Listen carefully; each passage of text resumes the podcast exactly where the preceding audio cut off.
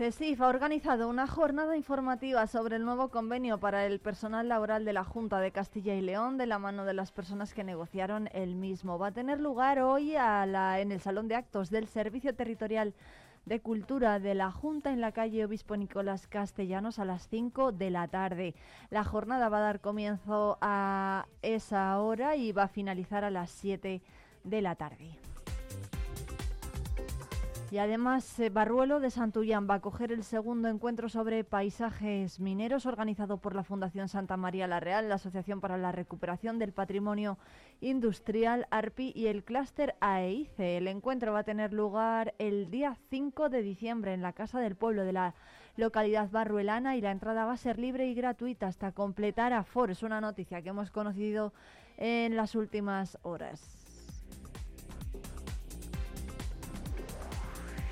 Y hoy a las diez y media la concejala de Servicios Sociales, Charo García, va a presentar los actos programados en torno a la celebración del Día Internacional para la Eliminación de la Violencia de Género el 25 de noviembre. Va a ser en la sala de concejales. Y a las 11 en la sede del PSOE, en la calle Valentín Calderón, el grupo de diputados del Partido Socialista va a ofrecer una rueda de prensa para hablar de los presupuestos de la Diputación para el próximo año. A las once y media, la presidenta de la Diputación, Ángeles Armisen, acompañada del diputado de Acción Territorial Urbano Alonso y del diputado de Zona, Adolfo Palacios, va a visitar las obras que se están realizando en el puente de la localidad con el apoyo de la institución provincial.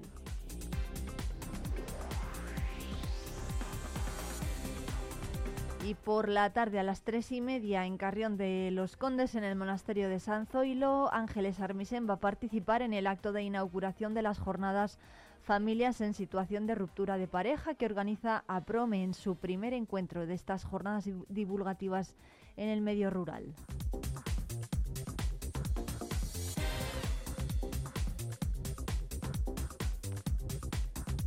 Son las 9 y 7 minutos, enseguida llega ya la información del campo.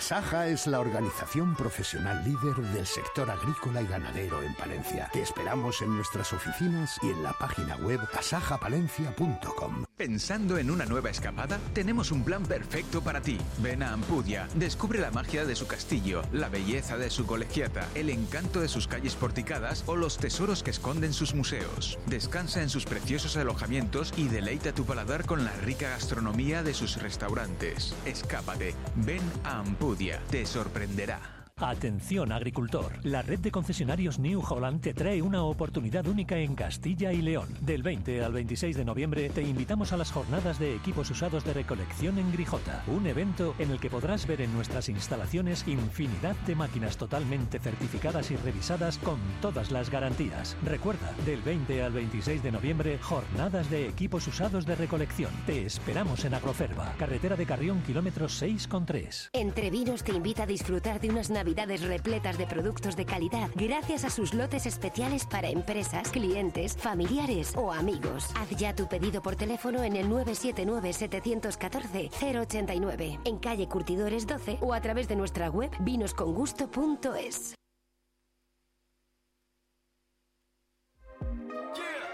Vive Radio Palencia en el 90.1 de tu FM.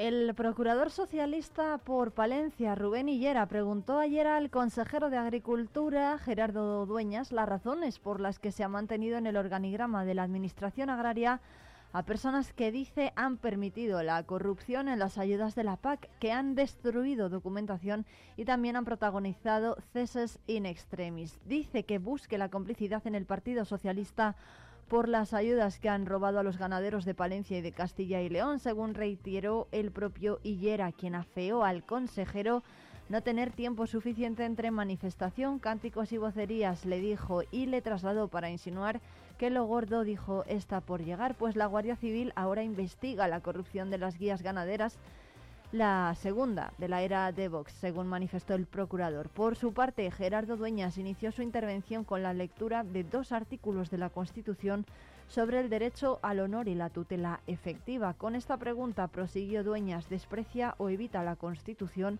Porque tan grave como condonar una parte de la deuda es afirmar que en la consejería hay una trama corrupta de concesiones de las ayudas de la PAC. Le dijo el consejero que si tiene pruebas le invita a denunciarlo ante los tribunales y si no es así no pierda el tiempo en esta Cámara sobre preguntas que no, puedo no puede responderle al estar bajo secreto de sumario. Dice que están colaborando con la justicia, la Junta está personada y que acatarán lo que digan los tribunales, según apuntó Gerardo Dueñas, para garantizar que su departamento, el de la PAC, respeta la justicia e invitó a los socialistas a seguir su ejemplo. Thank you.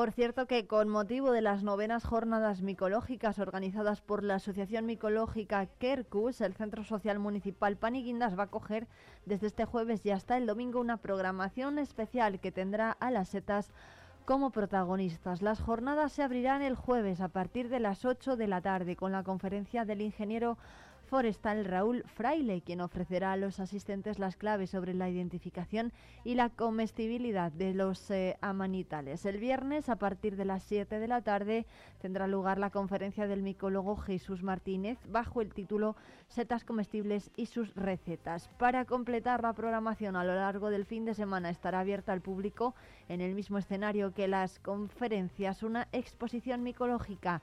El sábado será visitable entre las 6 y las 8 de la tarde y el domingo entre las 12 y las 3 de la tarde. Los actos cuentan con el apoyo de la Diputación de, de Palencia y del Ayuntamiento.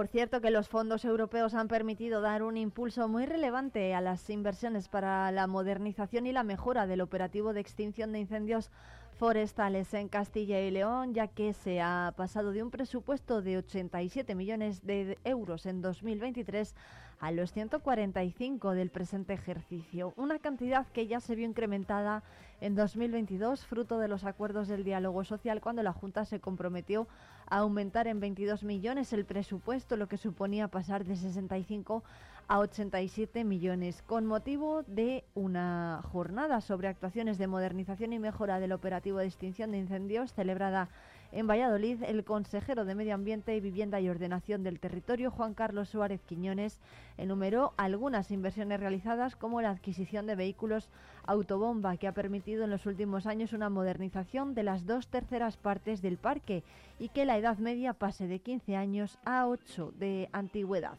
También se refirió a los estacionamientos de las autobombas, la mejora de las bases aéreas, la tecnología y la digitalización. En este sentido, Suárez Quiñones recordó la importancia de la tecnología en la lucha contra el fuego, hasta el punto que recordó el anuncio del presidente de la Junta, quien habló de una revolución en la digitalización del operativo con el objetivo de mejorar las capacidades de comunicación, respuesta, conocimiento y seguridad.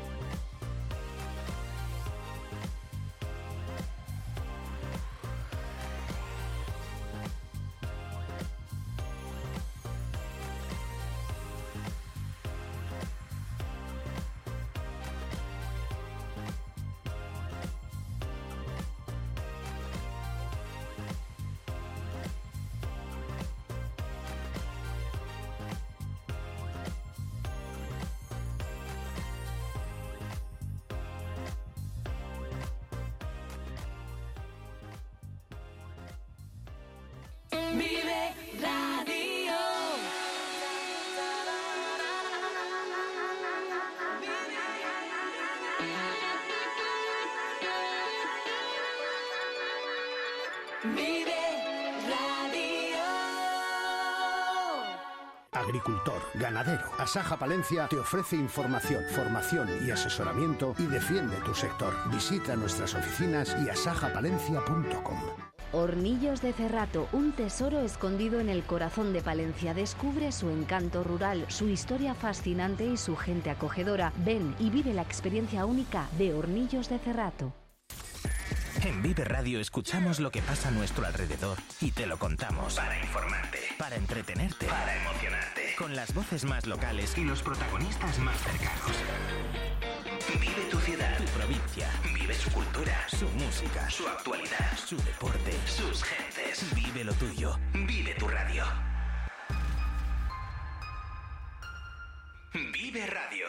Palencia 90.1. Vive Palencia con Irene Rodríguez.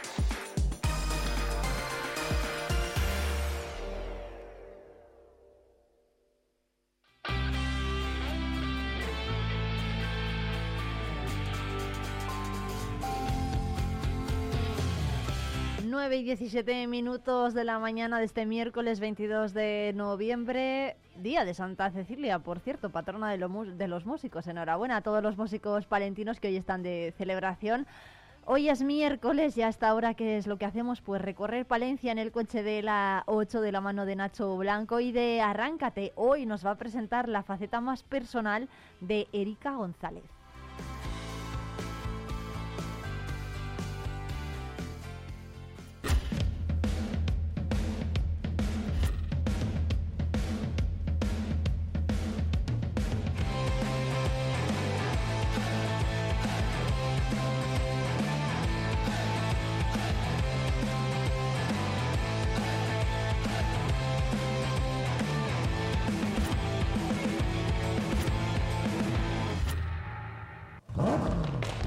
Hoy se viene de paseo con nosotros Erika González en este Arráncate, a quienes muchos conocerán, habrán visto, habrán escuchado en eventos muy significativos de Palencia, desde las fiestas de la ciudad hasta las cabalgatas y aparte ha hecho mucho teatro, televisión, bueno, muchas cosas. Erika, muy buenas lo primero. ¿Qué tal? Buenos días, Nacho.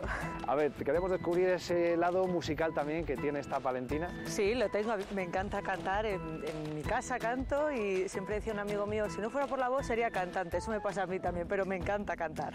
Bueno, es lo importante, cantar para disfrutar y ojalá también para hacerles disfrutar. Vamos a darnos una vuelta así conocemos mejor a Erika y como decíamos, ese lado musical, a ver con qué nos sorprende también. ¿Vamos? Pues venga, adelante, vamos allá.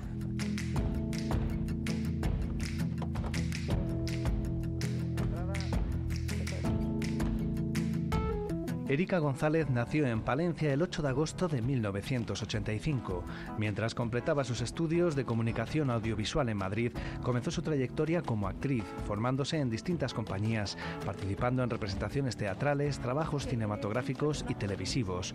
Su actividad profesional se ha centrado en ejercer de cuentacuentos y como speaker y presentadora en competiciones deportivas de ámbito nacional o eventos como las cabalgatas o las fiestas de San Antolín en Palencia.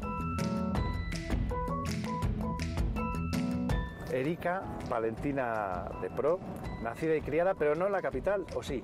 Sí, bueno, te cuento un poco todo. Mira, siempre empiezo con esta frase. Cuando alguien me ha entrevistado, así siempre digo, Valentina de nacimiento, gallega de adopción, madrileña de crecimiento y del mundo de profesión.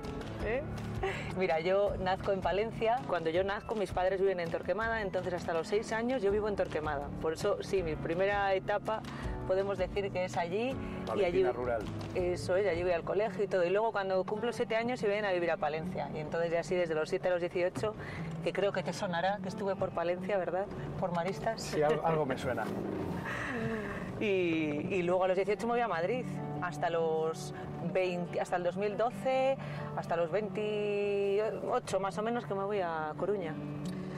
¿Y por qué a Coruña? ¿Por qué Coruña? Qué buena pregunta. Me lo han hecho tanto, todo el mundo me decía, ¿te vas por amor? Y, y digo, no. ¿Te vas por trabajo? Digo, tampoco. Es digo, lo que más mueve siempre, ¿no? Sí, esas dos cosas. Y yo dije, bueno, en realidad sí que fue por amor, porque me enamoré de Coruña, me enamoré de la ciudad. Totalmente normal. Entonces no tiene ningún sentido. Sí que es verdad que yo tenía muchos amigos de allí, un grupito de amigos que venían siempre a Torquemada en las fiestas, pues lo típico, ¿no? De que cada uno somos de, de un padre y una madre, nuestros padres emigraron en su día y entonces ese chico de Torquemada traía a sus amigos, me hice muy amiga de todos, iba mucho allí cuando tenía un fin de semana libre, pero ni ninguno era mi novio ni nada por el estilo, yo me lo pasaba muy bien con ellos. Y un San Juan, eh, me acuerdo que fui, que el San Juan allí se celebra mucho, fui con una, con una amiga canaria que vivía con nosotras en Madrid y con mi hermana y estuvimos una semana allí. Y cuando pasó la semana les dije a todos que me iba a venir a Coruña un tiempo a vivir. Entonces, anda, ¿qué dices? Que me voy a venir. Y dicho y hecho, en septiembre me fui para unos meses para oxigenarme de Madrid porque Uf, estaba un poco cansada de Madrid, en- a Palencia ya venía todo lo que tenía que venir por familia y por trabajo, entonces dije, quiero ir a un sitio intermedio, pero me fui muy lejos. Y encima me fui muchos años, pues desde el 2012 llevo allí. Pero además es que, a ver, uno entiende además el, el ir a Madrid porque Madrid es el centro de todo y según la profesión elegida, o vamos a decirlo Sí. así porque es un mundo con bastantes op- opciones, ¿no? Sí. Las profesiones elegidas había que estar en Madrid. Efectivamente. Quería estudiar comunicación audiovisual, quería, bueno, luego hice publicidad y relaciones públicas un poco de rebote, hice un máster en comunicación empresarial totalmente de rebote, pero yo aparte de estudiar comunicación, estaba allí mi hermana, también fue un poco por eso, quería mm, probar con el arte dramático. Y desde primero de carrera que llegué estuve en el grupito de teatro que había en la universidad, que fue una experiencia maravillosa, que conocí a gente increíble y el primer año dijimos otro chavalillo, "Mm, pues ¿por qué no nos vamos a buscar una escuela más profesional tal? Y nos fuimos de cabeza a Cristina Rota, fíjate tú, la- una de las más duras que hay en Madrid junto con Coraza me parece, eh, y allá nos fuimos de inocentes con 19 añitos ya teníamos y ya me di cuenta que es que quería hacer eso. También me pasó un poco que como no quería dejar la carrera, que fue una cosa mía, ojo, mis padres siempre me dijeron, eh, haz lo que tú quieras, lo que te haga feliz. O sea, no lo hice porque me dijeran, no, tienes que tener una carrera.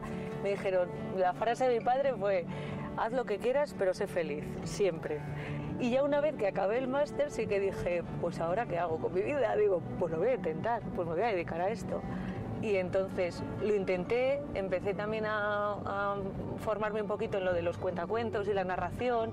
Creí que yo sola iba a ser como más sencillo a lo mejor empezar, que no con una compañía que requiere eh, más, bueno, pues más tiempo, más dedicación. Gestión y Sí. muchas cosas. Entonces dije, pues yo sola, pues me voy a poner con lo de los cuentos.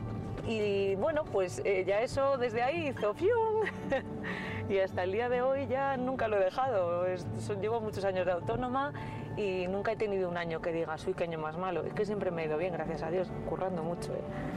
Una cosa no quita la otra. De hecho, más bien suele ser que va de la mano. ¿no? Sí, sí, de hecho hay veces que hay gente que dice, jo, qué suerte tienes, jo, qué suerte. Digo, no, no ha sido suerte. Eh, ha sido, hombre, también en ciertos momentos habrá sido suerte, pero ha sido, y lo digo con la boca muy grande, que lo he trabajado y lo he peleado mucho.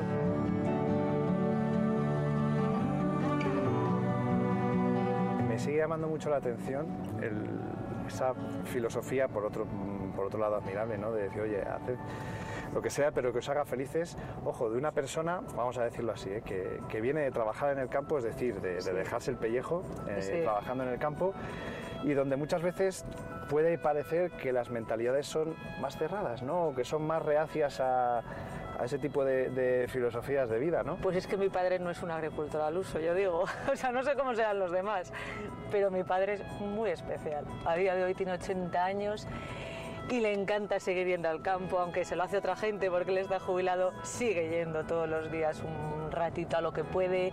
Tiene una filosofía muy bonita y siempre con una sonrisa, siempre positivo. Y él también se enamoró en su día de la agricultura, que tenía un buen puesto en Madrid y de hecho, mira, ahora estamos haciendo un pequeño documental, que tampoco quiero contar mucho, un micro documental entre David, que es mi pareja, tú sí que le conoces, y yo, sobre la agricultura en el Cerrato, que nos está apoyando Diputación, Adri Cerrato y el Ayuntamiento de Herrera de Valdecañas. Y, estamos grabándolo ahora para ver si Dios quiere pronto ya poder lanzarlo. Y, habla, y todo esto me inspira su, su historia. Y de hecho lo hemos llamado al documental Mi amante la agricultura, porque él dice que es su amante, que se vino aquí por amor de dos, de la guapa y de la fea. La guapa era mi madre y la fea la agricultura pero que le ha dado muchas alegrías y ha sido muy feliz siempre en ella. Y podía haber tenido a lo mejor un trabajo mejor, pero él se enamoró del campo. cuando por fin, vamos a decirlo así, te ven sobre el escenario, aunque te hubiesen visto en recitales del colegio o cosas así, pero no es lo mismo que ya, vamos a decirlo así, en una obra de teatro como tal, en un, en un teatro en Madrid. Imagino que ese momento no sé si sería más emocionante para los padres o para la hija. Pues para todos, mira, yo siempre digo que me han acompañado a todo, a todo, daba igual que fuera en un pueblito perdido de Guadalajara o que fuera en el Withing Center de Madrid, han estado allí de público. Para mí eso siempre ha sido muy importante, tanto mis padres como mi hermana, ahora mi chico, mis sobrinos, o sea, mis amigos, tener en el público a la gente que te quiere es lo más grande. Y mis padres, pues yo les he visto emocionarse y llorar, o sea, ya a mi padre le he visto llorar.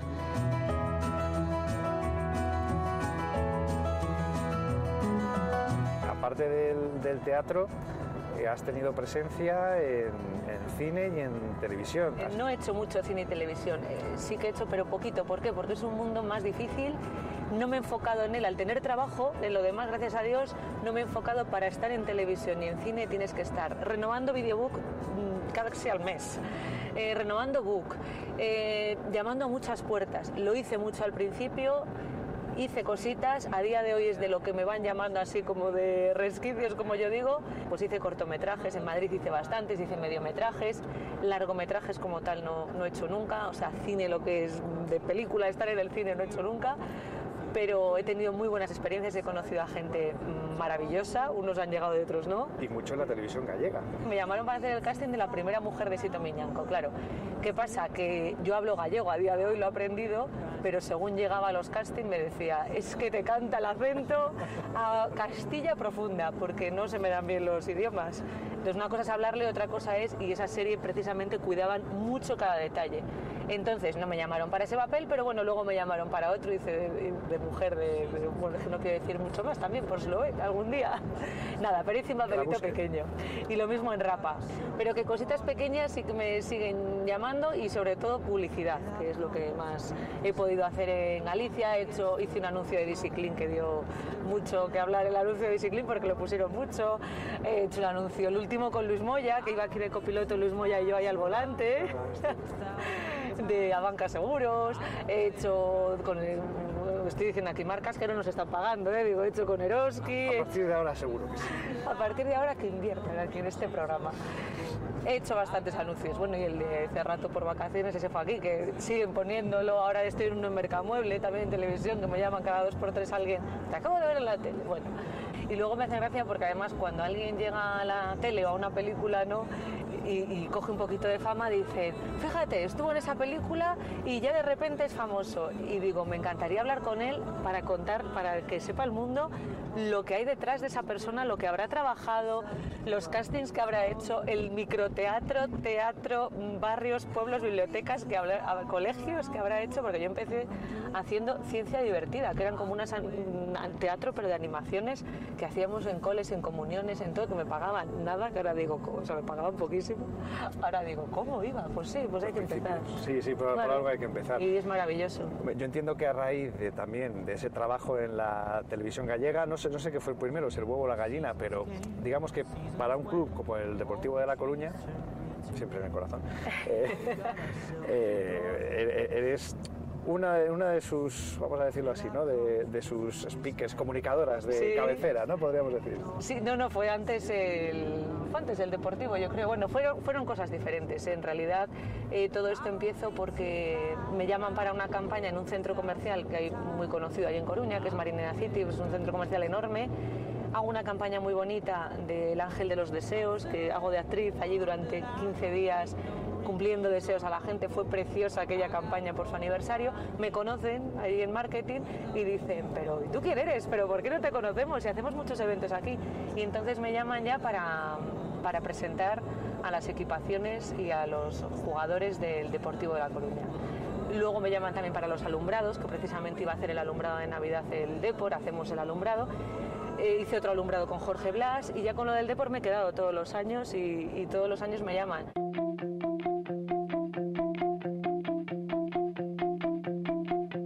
Vamos a empezar con, con lo musical. Ah, venga. Erika ha elegido tres, pero lo que sí he hecho yo es elegir por cuál empezamos. Pues venga, ¿por cuál? A Vamos ver. a empezar por la de extremo duro. ¿Por qué será, eh?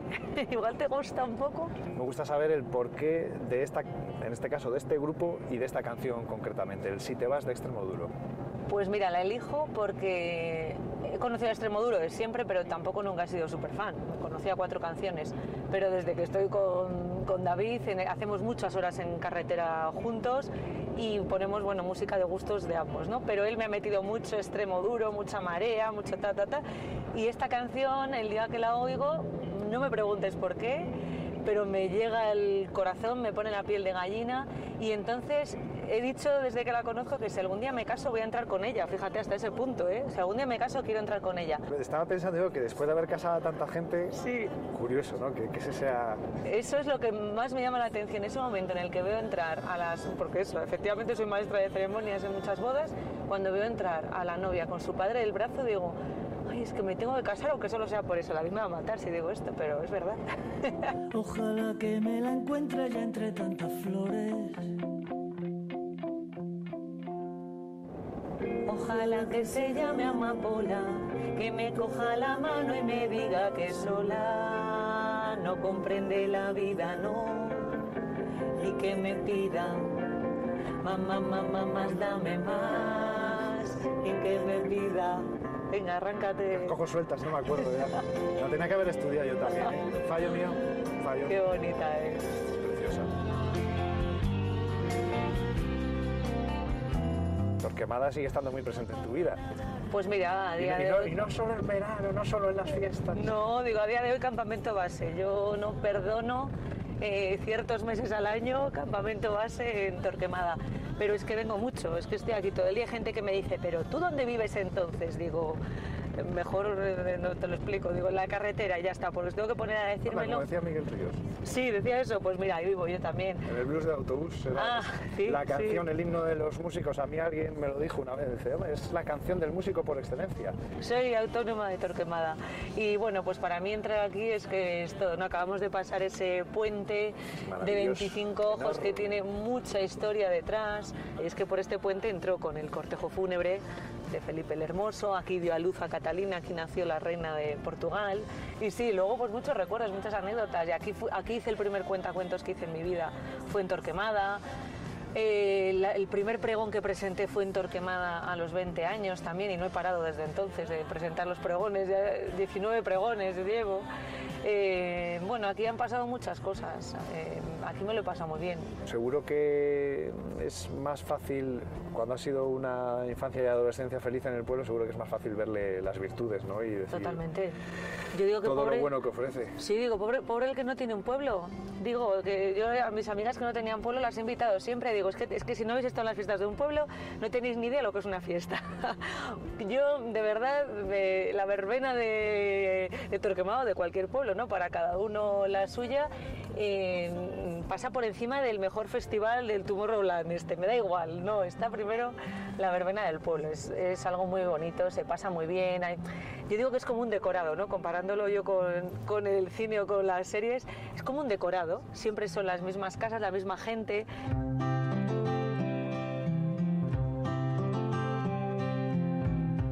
Estamos citando mucho a David, que a ver, David, vamos a explicar eso a la gente. Vamos David es la pareja de, de Erika, que él es, es gallego de pro, de hecho se, se le nota un poco. Él empezó viniendo conmigo con la guitarra, los cuentacuentos, porque él también es músico, y le dije un día, ah, pues vente con la guitarra, me pones ahí un par de canciones. Y, pero yo no quería perder, fíjate, toda esta cosa de un poco de ego, de artista, ¿no? De mi, mi nombre de, no, narradora Erika González. Digo, yo no quiero que ya tenga que ser siempre como con música por obligación. Bueno, pues ahora todo el mundo lo quiere con música. Cuando yo lo ofrezco a un ayuntamiento con música o sin música, es que obviamente gana, lo reconozco. Y además queda muy bonito y estoy muy orgullosa. Y tenemos proyectos muy bonitos juntos con la productora, aunque siempre digo que el artista es él, yo solo le ayudo a grabar, luego él es el que edita y ahí está la magia del cine también en la edición. Llevamos a Herrera de Valdecallas al hormiguero, que se fue muy potente, a nivel Herrera, a nivel lo que, más la gente, lo que puede sonar más a la gente, ¿no? Lo que puede Sí. haber visto más la gente probablemente sea eso. Para nosotros igual no fue el, el fin del mundo, pero para nosotros fue, vamos, como si habíamos ganado un Oscar casi. Que pusieron el vídeo dos veces, que hablaron de Herrera de Valdecañas, estaba allí Víctor, que encima va y gana, con ese carisma que tiene él, con su simpatía, gana Santiago Segura, ponen allí la estrella en el hormiguero, que, pone, que se lo sigue poniendo, Herrera de Valdecañas. Y luego pues eso, pues estamos con el documental, estamos grabando cositas bueno, para ayuntamientos, diputaciones, estamos con Alegrísimo, eh, hacemos muchos vídeos de muy, diferentes y bodas, eventos varios, eh, muchas cosas.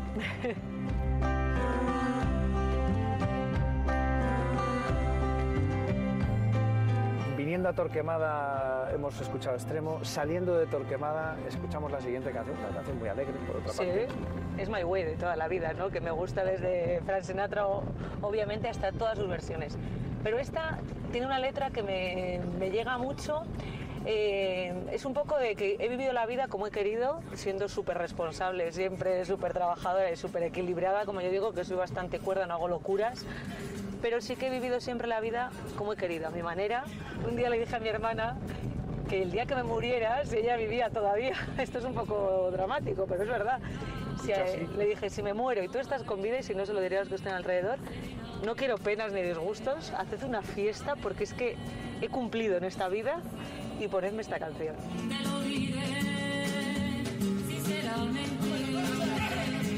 Viví la intensidad y no encontré jamás fronteras. Si bien todo ello fue a mi manera.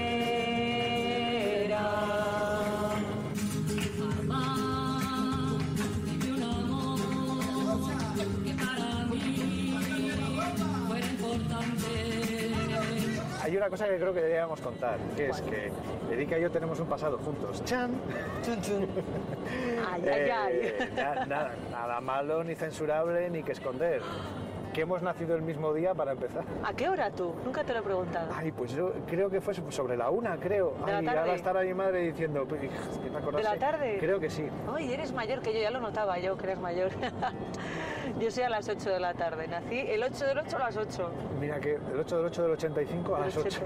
Sí, señor. Entonces, nacimos el mismo día, Y avatares del destino acabamos coincidiendo, eh, yendo a clase juntos en, en primaria ya y en la ESO. Y en la ESO, luego en bachiller se bifurcaron nuestros caminos porque tú eras de letras, yo era de ciencias, tú fíjate, luego acabo contando cuentos, nada que ver, pero a mí me iba la química, la física y las matemáticas. Cuentos hemos acabado contando los dos, cada uno a su estilo y a su manera, como decía la canción, pero, pero sí, sí. Con el cuentacuentos, por ejemplo, además, que es probablemente eh, el- con lo que más te mueves, eh, es donde también se tiene un contacto más directo con, con el público y donde suele haber un público más exigente también, ¿no? Sí, porque eso están, sobre todo para empezar porque son niños. La mayoría son para público familiar, hay niños y si se aburre se va a levantar y se va a ir. Lanzo mi energía en forma de cuento, pero recibo tanto de verdad de las miradas, de las sonrisas, de cuando pido que participen.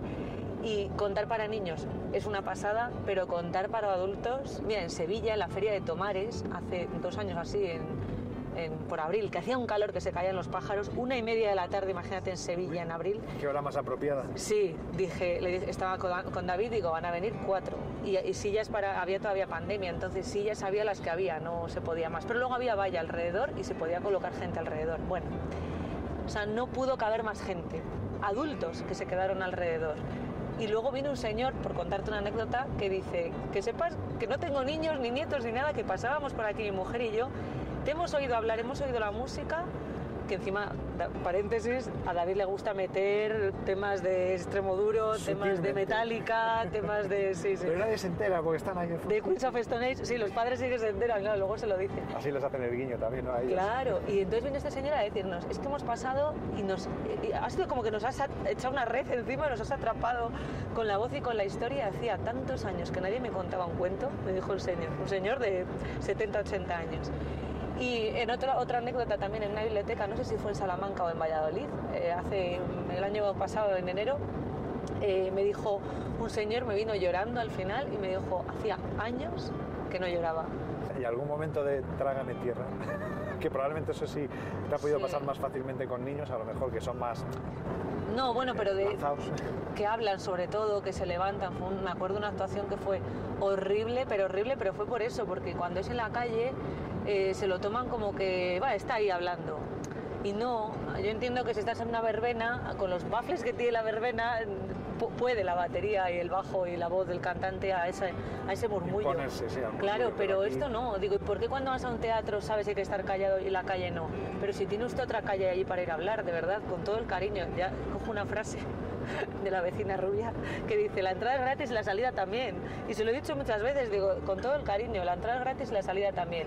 El que no quiera estar, no molestéis a quien está escuchando, ¿no? Es que Porque al final... el todo gratis igual hace que no se valoren Sí. a veces las cosas. Y, también, y ¿no? si hay 100 niños, están 97 escuchando, pero como haya tres, con el coche, jugando, con... Jolines, Se ¿sabes? estropean. Claro, digo, ¿sabes que tu hijo va a hablar? Siéntate con él. Eso no, eso es la culpa, y siempre riño al adulto, al niño nunca le riño porque es niño, ¿eh? Tampoco riño, pero al adulto sí que le digo, por favor.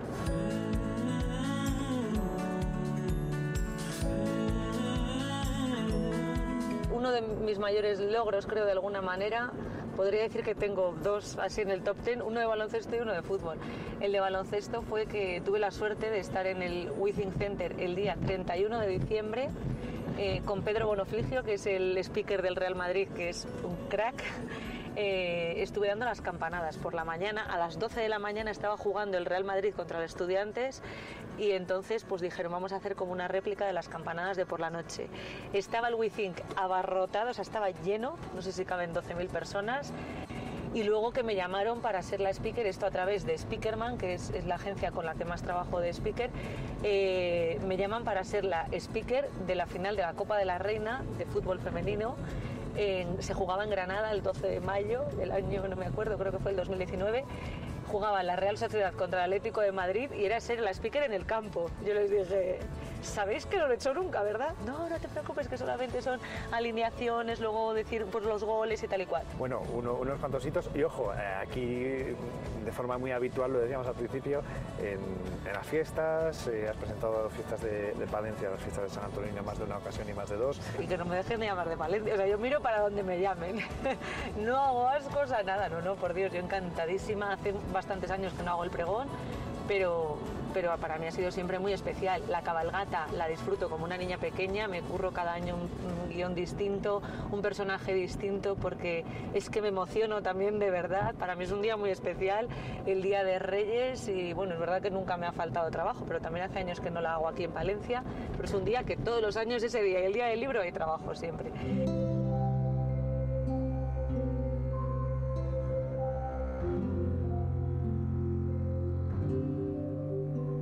Un buen día le digo a David, también en la pandemia, oye, tengo ganas de escribir un cuento, tal. Hay un librero, que es mi librero del alma, mi distribuidor, que me dijo, ¿por qué no tienes un cuento que podrías ir a más sitios a firmar libros, tal?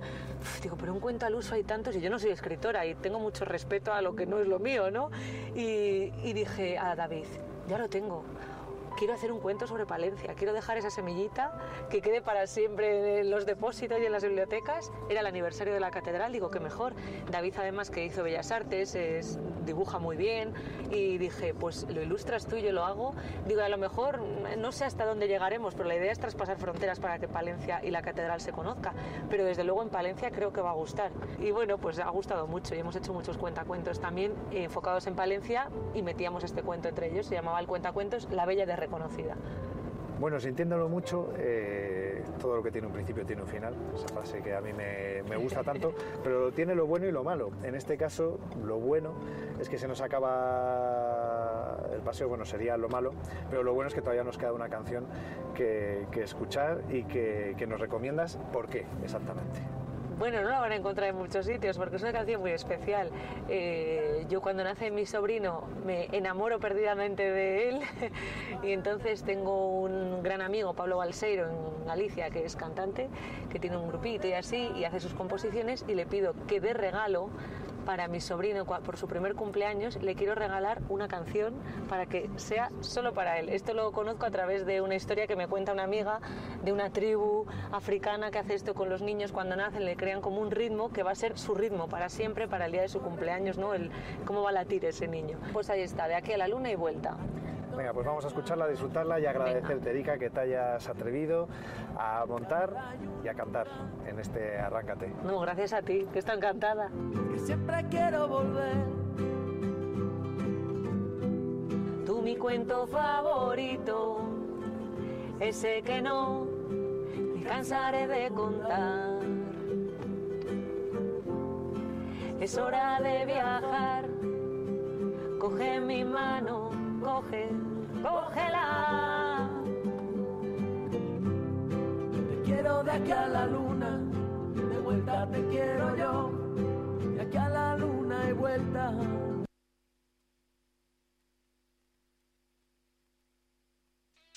Esto es Vive Radio. Siempre alegre. Siempre positiva. ¿Y esto? La música que. ¿Y esto?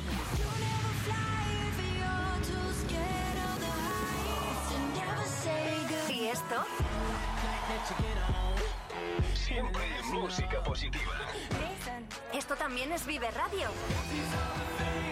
Las canciones que te alegran el día. Siempre con un poco más de vida. Vive Radio.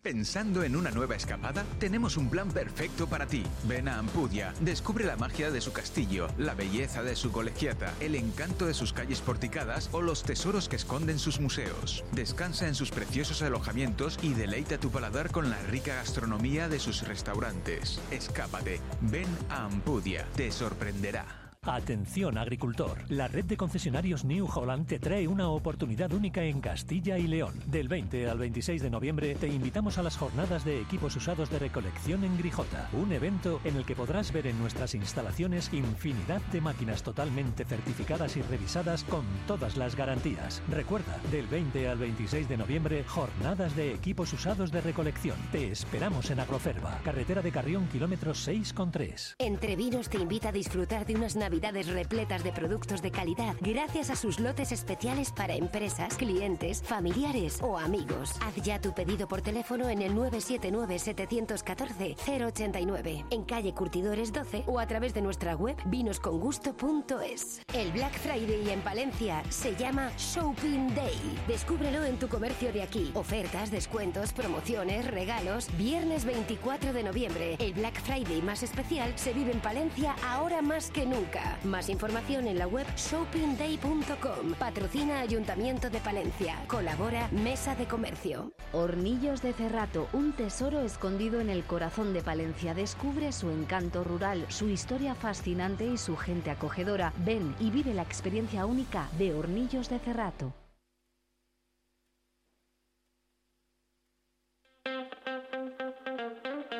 Vive Palencia con Irene Rodríguez.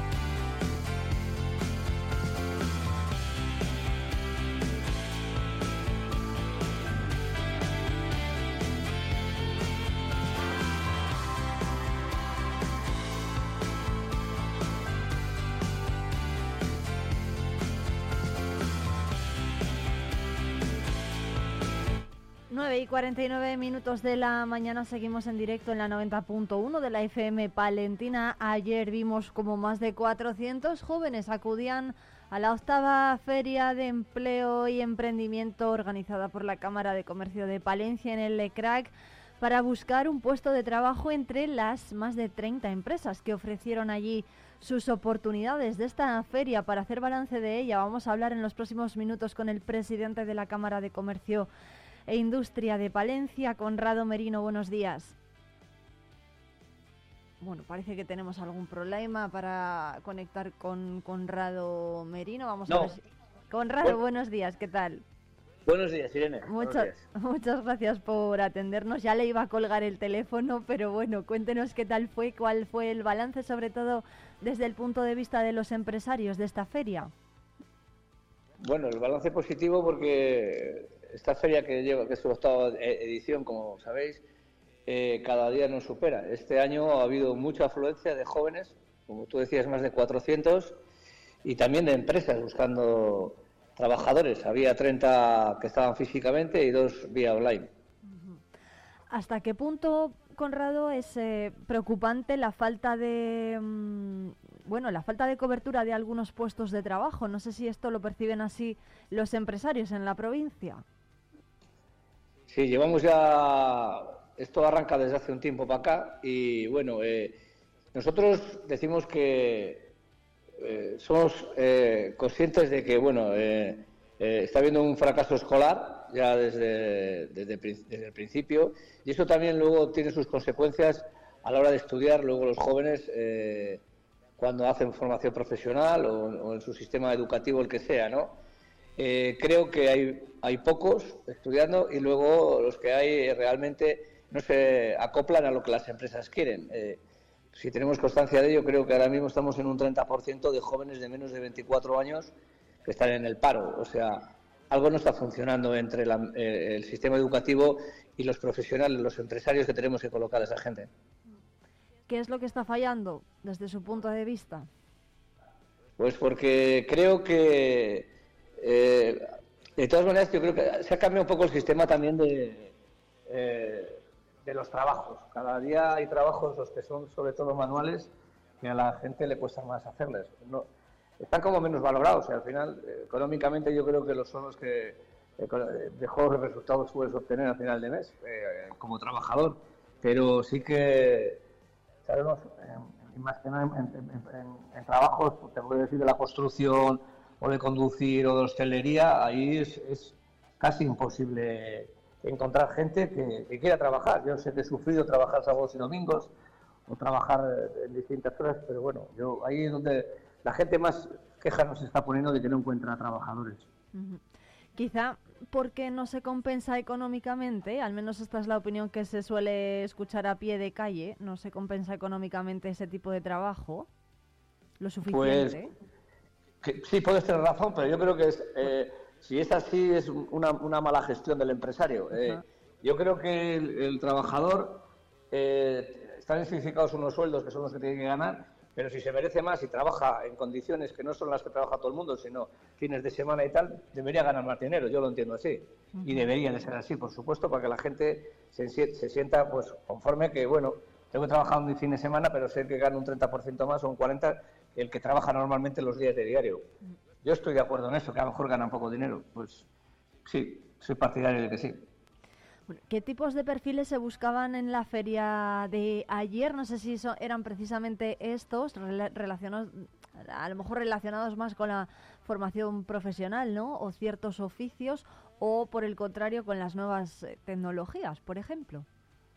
Sí, había un poco de todo, pero yo creo que había una demanda que era generalizada por todo, que era eh, gente de comerciales, o sea, el sector, y, y luego gente para, ma- eh, para máquinas, para Fenwich y levadoras y tal, es una de las, de las, de las más demandadas. Y luego encargados de, de, bueno, puestos un poco más de responsabilidad también, ¿no? Sí. Es lo que las empresas están un poco viendo que, bueno, que falta ese también ese poder liderazgo de la gente que sale y que le cuesta mejor asumir ese puesto por, por responsabilidad.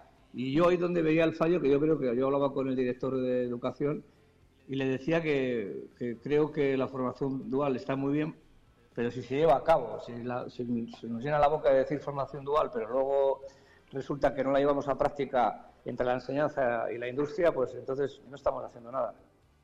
¿A, a qué se refiere Conrado con esto que está diciendo? ¿Cómo debería ser una formación profesional dual que sea realmente efectiva? Pues debía ser un poco la carta. Y lo hacen a lo mejor algunos grandes como Cepsa, Resol, Telefónica, Mafre, que tienen sus propias eh, eh, eh, formatos para que preparen a su gente desde las universidades o desde las formaciones profesionales. Aquí los pequeños, pequeñas y medianas empresas no encuentran esa vía de escape, entonces es, es complicado. Pero sí que sería fácil, pues, un- un- en un segundo curso de enseñanza y formación profesional, preparar a alguien para una industria donde se necesitan dos puestos de mantenimiento, tres puestos de, de, maquinista, dos puestos de, en máquinas de tal y dos encargados. Pues e- esa gente que aparte de estudiar iría a esa fábrica, trabajaría la mitad de la jornada en la fábrica y iría haciéndose con el puesto. Una vez que acabe, luego si quiere seguir, sigue, o si no, no, pero aprende lo académico y aprende también una formación para que cuando salga de ahí le valga para poder ir a trabajar a cualquier sitio. Yo creo que cuando la gente sale de, de- de les- los estudios y entra a una fábrica se ve perdido totalmente. Es, es un choque muy, muy, muy duro y, y les cuesta mucho y la gente se paraliza. Eso- esa es la opinión que tenemos. ¿eh? Bueno, ¿cuáles? eh, bueno, había mm, ah, mm, entre las opiniones, ¿no? De los empresarios había quien había que decía, bueno, pues es que eh, buscan fuera lo que lo que ya tenemos en Palencia. ¿Por qué cree que se van fuera los jóvenes a buscar trabajo? Quizá porque no se busca demasiado aquí en la provincia y preferimos eh, pues irnos fuera. En, en Palencia tenemos lo que, lo que hay, o sea, eh, en un contorno de 80.000 habitantes y las fábricas que tenemos, en su mayoría, eh, sí que, que tenemos Renault, automovilística, y luego hay un sector importante de alimentación. Pero claro, es que queremos venir a Palencia, luego hay que traer a la gente a vivir a Palencia. Y hay que hacer, es una ciudad muy bonita y tal, pero con la gente que, que acaba una carrera y tal, y, bueno, pues venir a Palencia a lo mejor se le hace un poco triste. Y sí que está costando. Hay puestos como ingenieros, gente con ya con unas carreras profesionales y para puestos que sean de mucha responsabilidad, les está costando venir. Sí, eso lo estamos denotando también. Prefieren ir a otras ciudades donde o vienen aquí a trabajar y luego se van a- a vivir a Valladolid, ¿no? O trabajan a distancia. Está siendo complicado traer aquí a gente a Palencia, ¿eh? Bueno, ¿cuántas, eh, no sé si tienen alguna cifra y en qué puede redundar un evento de estas características en el medio largo plazo para los empresarios? Pues normalmente cuando hemos hecho otras veces, eh, porque luego al final esto es ir llamando a empresa a empresa que han estado para que nos comenten un poco cómo les ha ido y tal. Nosotros calculamos que de toda la gente que ha habido a corto plazo, eh, puede que se hagan de 50 a 80 contratos de la gente que, que ha asistido a, ayer a, a Leclerc, más o menos aproximadamente. Bueno, son, son datos bastante positivos, ¿no? Parecen. Sí, sí, sí lo son, sí. Bueno, pues eh, Que con sí ra- lo son. Y, y- que, que se cumplan, que sean así. Bueno, hay opiniones también que, que se recogían ayer mm, por parte de, de los jóvenes que buscaban empleo, que, bueno, pues algunos decían, ¿no? Que se piden demasiados requisitos en algunos casos. ¿Son demasiado exigentes las empresas palentinas? Creo que no, No. en absoluto. Se pide lo más básico del mundo. Aquí la gente cuando viene no tiene que venir enseñada. Tú, yo, bueno, como empresario, creo que todos se lo harán parecido. La gente viene y lo que tienes que hacer es prepararle para que haga bien su trabajo. O sea, eh, nadie viene aquí y se le pide que sepa, no. Bueno, según, de todas maneras, el puesto que vaya a ocupar, si va a venir una cadena, pues le irás enseñando cómo funciona esa máquina y si es alguien que se va a dedicar a, finanzas, pues tendrá que saber algo de finanzas. Pero vamos, en las empresas se enseña a la gente, no, que no tiene que venir enseñada. Tendrá que tener una base, pero a partir de ahí lo que hacemos es enseñarle cómo tiene que funcionar dentro de la fábrica. Bueno, pues Conrado Merino, presidente de la Cámara de Comercio e Industria de Palencia, muchísimas gracias por atendernos. Tomamos nota de todo esto y ojalá todos los em- jóvenes ¿no? de Palencia encuentren su, su puesto de trabajo aquí y no tengan que marcharse fuera. Muchas gracias. Eso esperamos. Muchas gracias. Hasta luego. Un abrazo.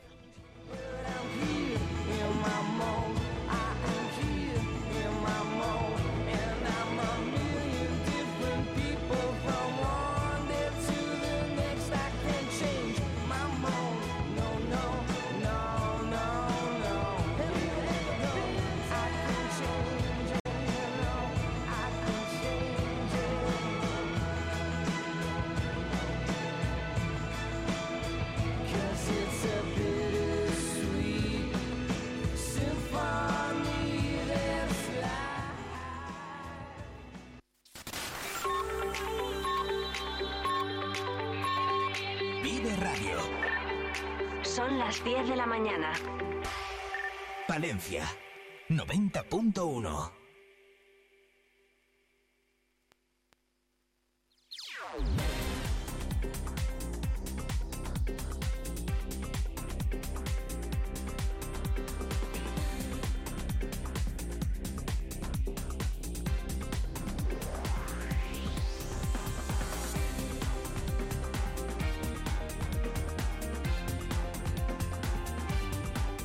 La estación de servicio El Pastor de la red de estaciones Avia, ubicada en la avenida de Andalucía, número 180, esquina con la carretera de Magar, les ofrece el precio de sus carburantes en Vive Radio Palencia. Gasóleo normal a 1,58, gasóleo plus a 1,62, gasolina 95 a 1,58, gasolina 98 a 1,72 y GLP a 0,93 y AdBlue a 1,35. Además, continúan con la promoción de cestas de Navidad para sus clientes. Se sortean dos muy completas para aquellos que suministren más de 30 euros y sean socios del club Avia. La promoción dura hasta el 30 de noviembre y además pueden seguir su cuenta de Instagram avia.palencia para beneficiarse de los sorteos que se realicen a través de ella.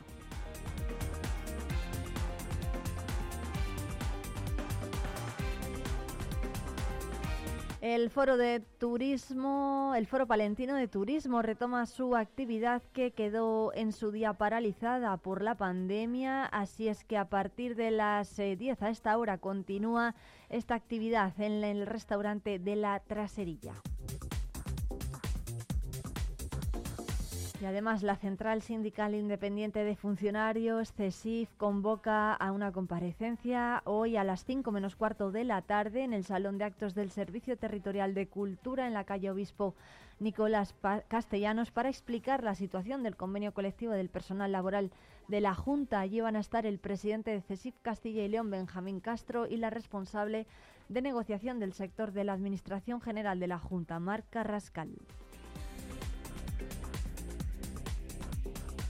Por cierto que el Partido Popular denuncia que la PAC de Sánchez, dice, es la más perjudicial para los agricultores y ganaderos. Según Jorge Martínez Antolín, el popular palentino, la PAC est- resta competitividad, es muy difícil de cumplir eh, muchas de las medidas medioambientales y establece desigualdades entre los territorios. Critica que la PAC de Pedro Sánchez fomenta la competencia desleal entre los productores españoles y terceros países porque no tienen que cumplir con las mismas exigencias que los productores locales reclama a Planas la convocatoria urgente de la Conferencia Sectorial de Agricultura para frenar el incremento de las enfermedades emergentes que afectan a la cabaña ganadera, en especial la enfermedad hemorrágica epizootica. Declaraciones del senador por Palencia del grupo parlamentario del Partido Popular que hemos conocido en la jornada en las últimas horas a través de un comunicado de prensa.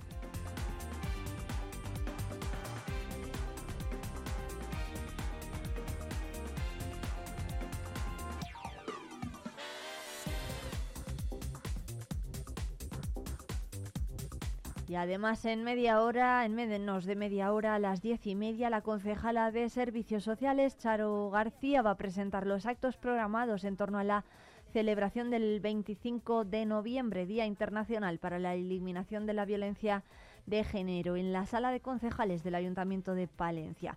Y a las 11, en la sede del Partido Socialista, en la calle Valentín Calderón, el grupo de diputados del PSOE va a ofrecer rueda de prensa para hablar de los presupuestos de la Diputación para el próximo año. Y a las once y media, Ángeles Armisen, la presidenta de la Diputación, va a acompañar al, al diputado de Acción Territorial Urbano Alonso y al de Zona, Adolfo Palacios, en la visita a las obras que se están realizando en el puente de la localidad de Villanuño de Valdavia. Por la tarde a las tres y media, Ángeles Armisen va a participar en el acto de inauguración de las jornadas Familias en situación de ruptura de pareja que organiza APROME en su primer encuentro divulgativo en el medio rural.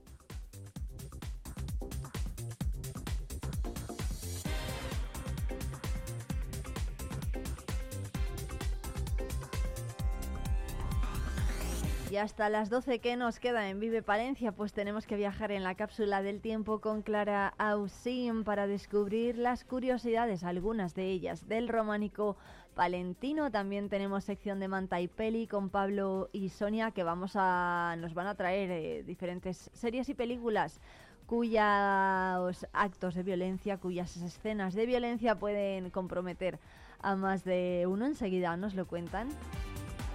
También tenemos que escuchar los éxitos de Jesús García Prieto. Y vamos a hablar con Carmen García, voluntaria de la protectora Scooby en Patitas Peludas.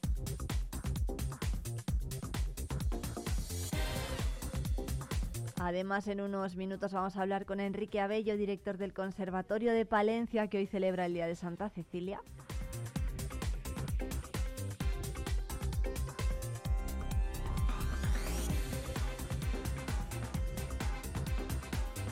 Y enseguida nos vamos de ruta por la provincia hasta Fresno del Río.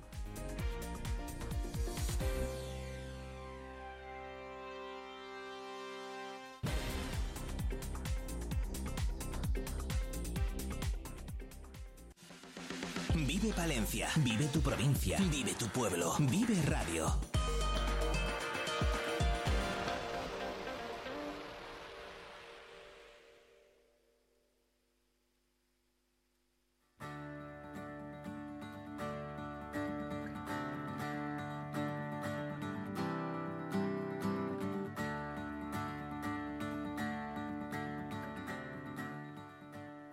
Hoy en nuestra ruta por la provincia vamos a visitar Fresno del Río. Desde allí nos está escuchando ya su alcalde, Guzmán. ¿Cómo está? Buenos días, ¿qué tal?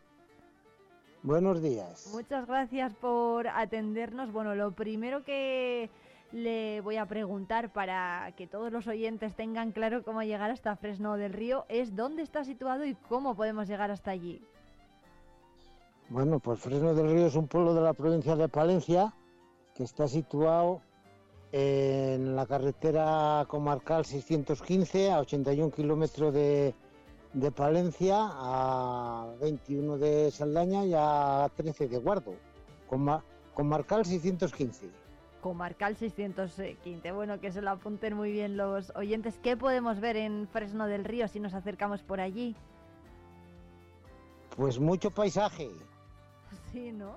Por tenemos tenemos la ermita de San Roque, que bueno, eso en primavera es una pasar ahí un día excelente. Tenemos un refugio, tenemos está situada en la cañada Real Leonesa, ¿eh? a 5 kilómetros del pueblo. Hay una pequeña ermita allí y hay un refugio y allí se puede pasar un día a lo grande. Y está... Naturaleza pura y viva. Qué bien. Oye, ¿y está cerca entonces del pueblo? ¿Podemos llegar, llegar fácil? Sí, hombre, sí, ahí no es carretera, pero es una pista de...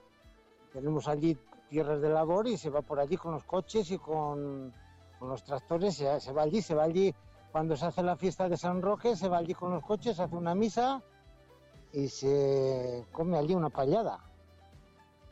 Alcalde, además de tenemos... San Roque, Sí. la, la iglesia, pero bueno, la iglesia, pues como todos los pueblos, hay una iglesia, hay una cofradía que se llama la Cofradía de la Cruz, que tiene un edificio de hace muchos años, que todavía existe la, la Cofradía de la Cruz, y de ahí un edificio Alcalde, alcalde, antes de que... Que ya no existe, porque ya claro, aquello era de la iglesia, y, pero sí que hay piedras rotuladas en latín. Bueno, vamos a ir por partes. La, la cofradía, ¿de qué se encarga la cofradía de su pueblo? La que acaba de mencionar. La cofradía ahora mismo es una eh, es, es simbólica. La cofradía eso se formó hace muchos años con el fin de ayudar a los más pobres del pueblo. Anda.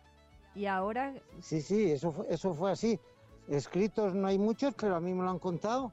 Y ahí, mm, pues igual estaban viudas o gente, pues que entre ellos se, se apoyaban y se pues ayudaban a hacer las labores del campo. Entonces, hace años esto era prácticamente eh, agricultura y ganadería. Aquí no hay industria, no hay otro medio de vida. ¿cuántos habitantes tiene ahora Fresno del Río? 182, 183 censados. Y en la cofradía, por ejemplo, ¿cuánta gente hay? La cofradía pues han ido apuntando pues hijos o parientes de los que había en- entonces. Es, es una cofradía independiente del ayuntamiento y de la iglesia. Es, Sí, sí. pues yo no sé ahora los que habrá, hacen una comida al día de la cruz, veintitantos o treinta, ¿eh? Bueno, pues está, está, está bien. Pero bueno, que es una... Mm. Sí. Que, que lo hacen porque no se pierda la un poco la historia, porque tienen un edificio y la, la arreglan, no le dejan caer. Ajá. Bueno, pues... eh, Tienen una, pues eso, que se llama la Casa La Cruz.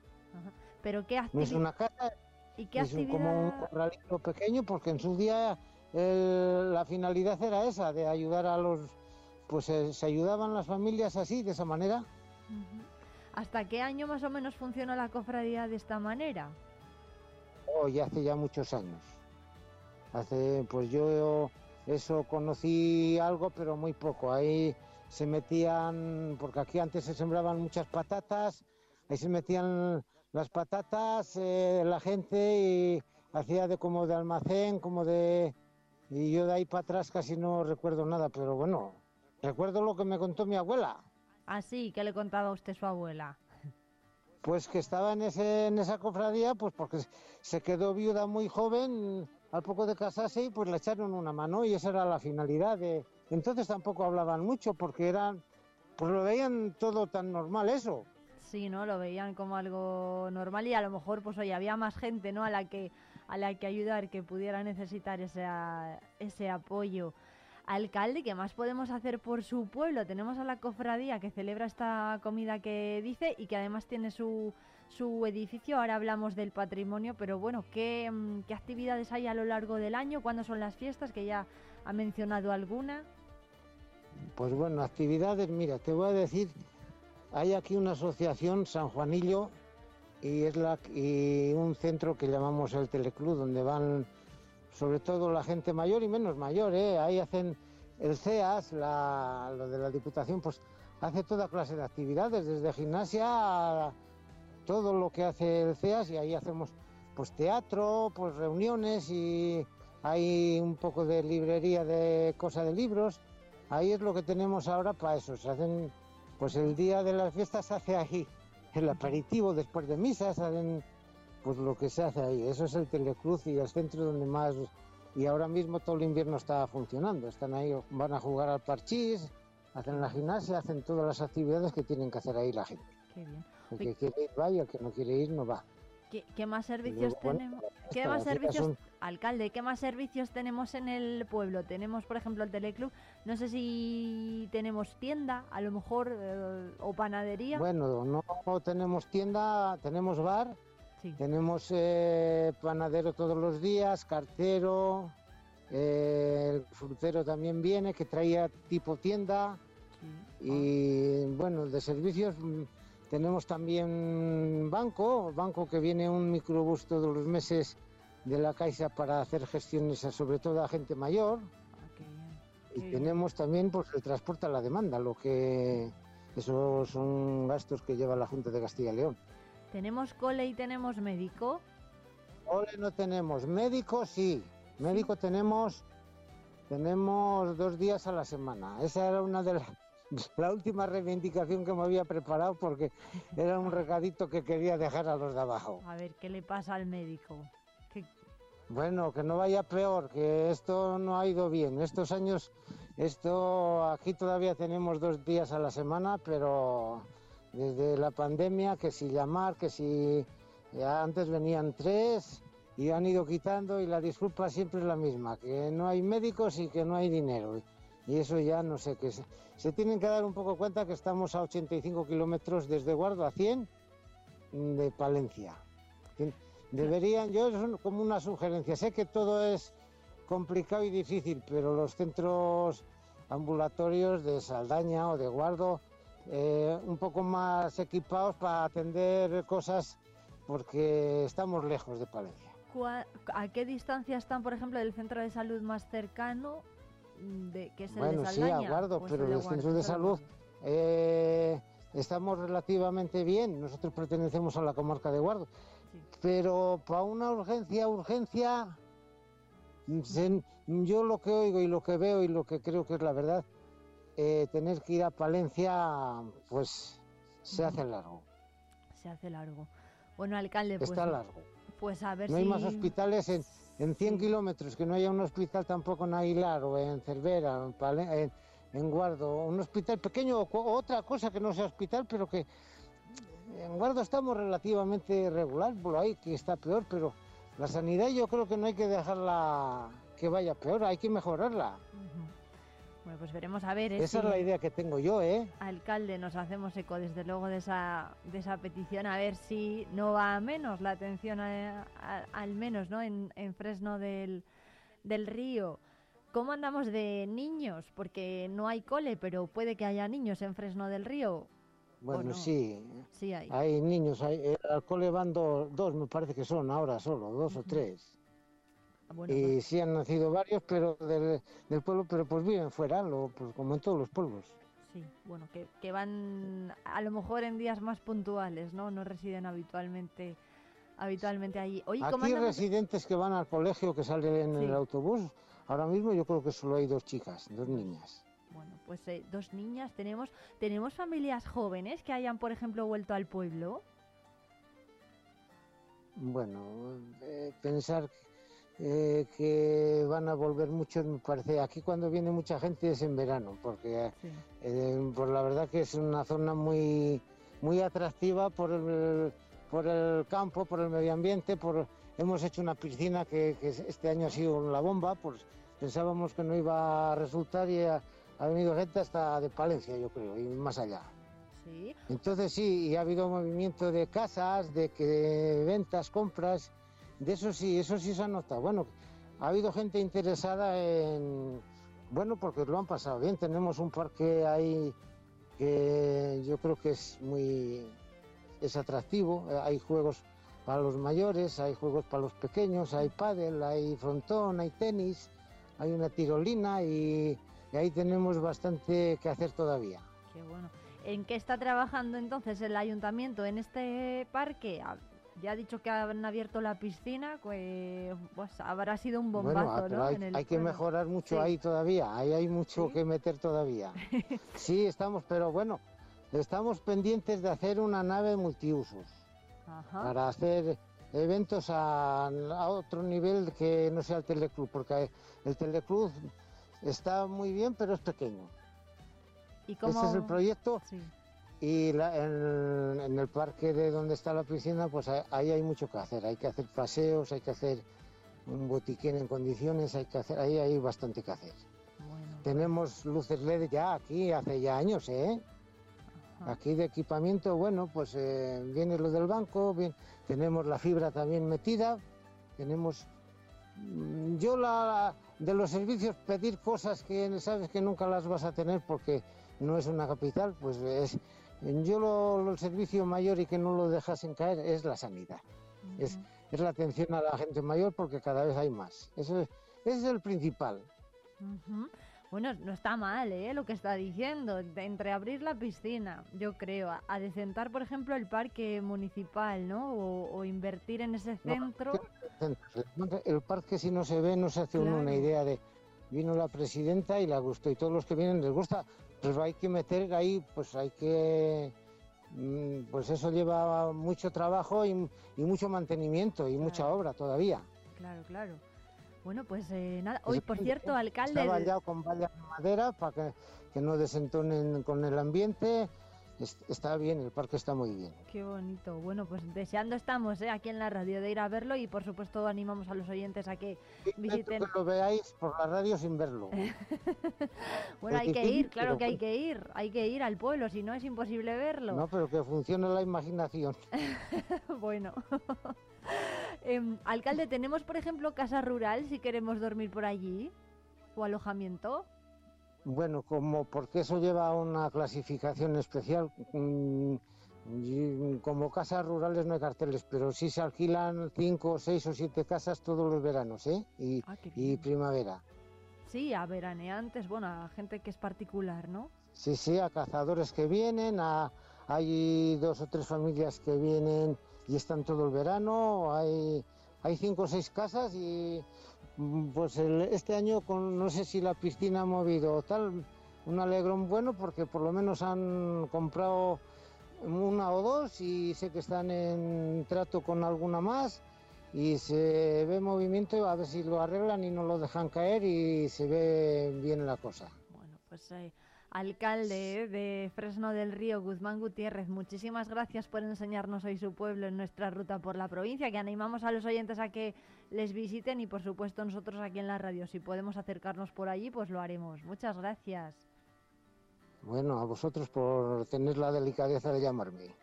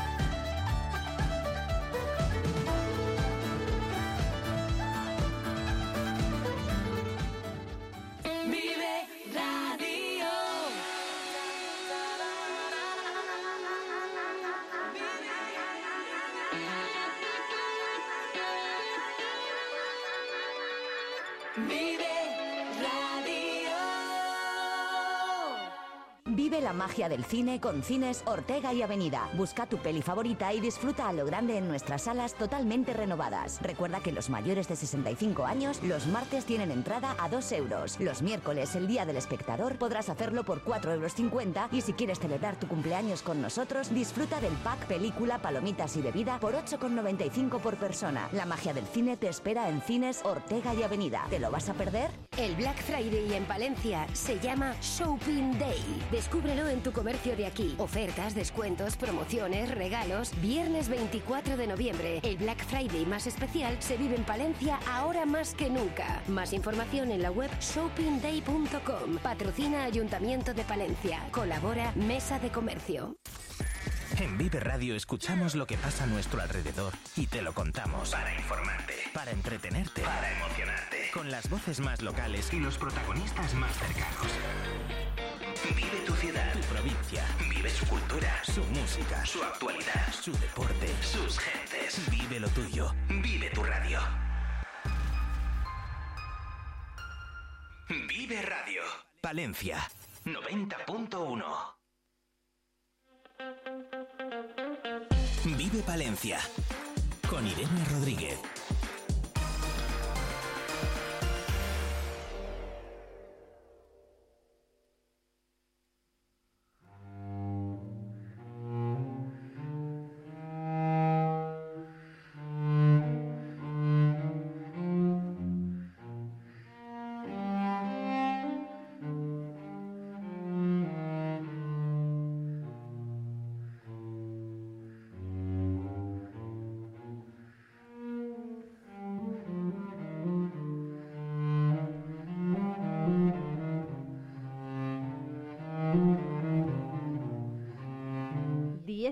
Y 25 de este miércoles 22 de noviembre, día de fiesta para muchos músicos, bueno, para todos los músicos, especialmente para los de Palencia, porque hoy se celebra Santa Cecilia, la patrona de todos ellos. Y por eso en el Conservatorio de Palencia han organizado un montón de actividades relacionadas la música. Hoy, de hecho, a las 8 de la tarde en el auditorio del Conservatorio va a haber concierto de Santa Cecilia a cargo del profesorado y del alumnado del Conservatorio Profesional de Música de Palencia. Va a ser a las 8 en el auditorio y habrá entrada libre hasta, hasta completar aforo. Pero es que además hay conciertos en familia con la Filarmónica de Berlín, visionado de cuadros de una exposición de Mussorgsky con la introducción uno de los profesores del centro, de Roberto Pajares, y esto va a ser mañana, 23 de noviembre, a las 8 de la tarde, también en el auditorio, de, en el auditorio del conservatorio, con entrada libre también hasta completar aforo. Y también se van a implicar el, eh, los eh, padres y madres de los alumnos, porque el coro de Lampa va a cantar a Palencia el 24 de noviembre, este fin de semana, bueno, el viernes, a las 7 y media de la tarde, en la calle Mayor, a la altura del colegio de Villandrando.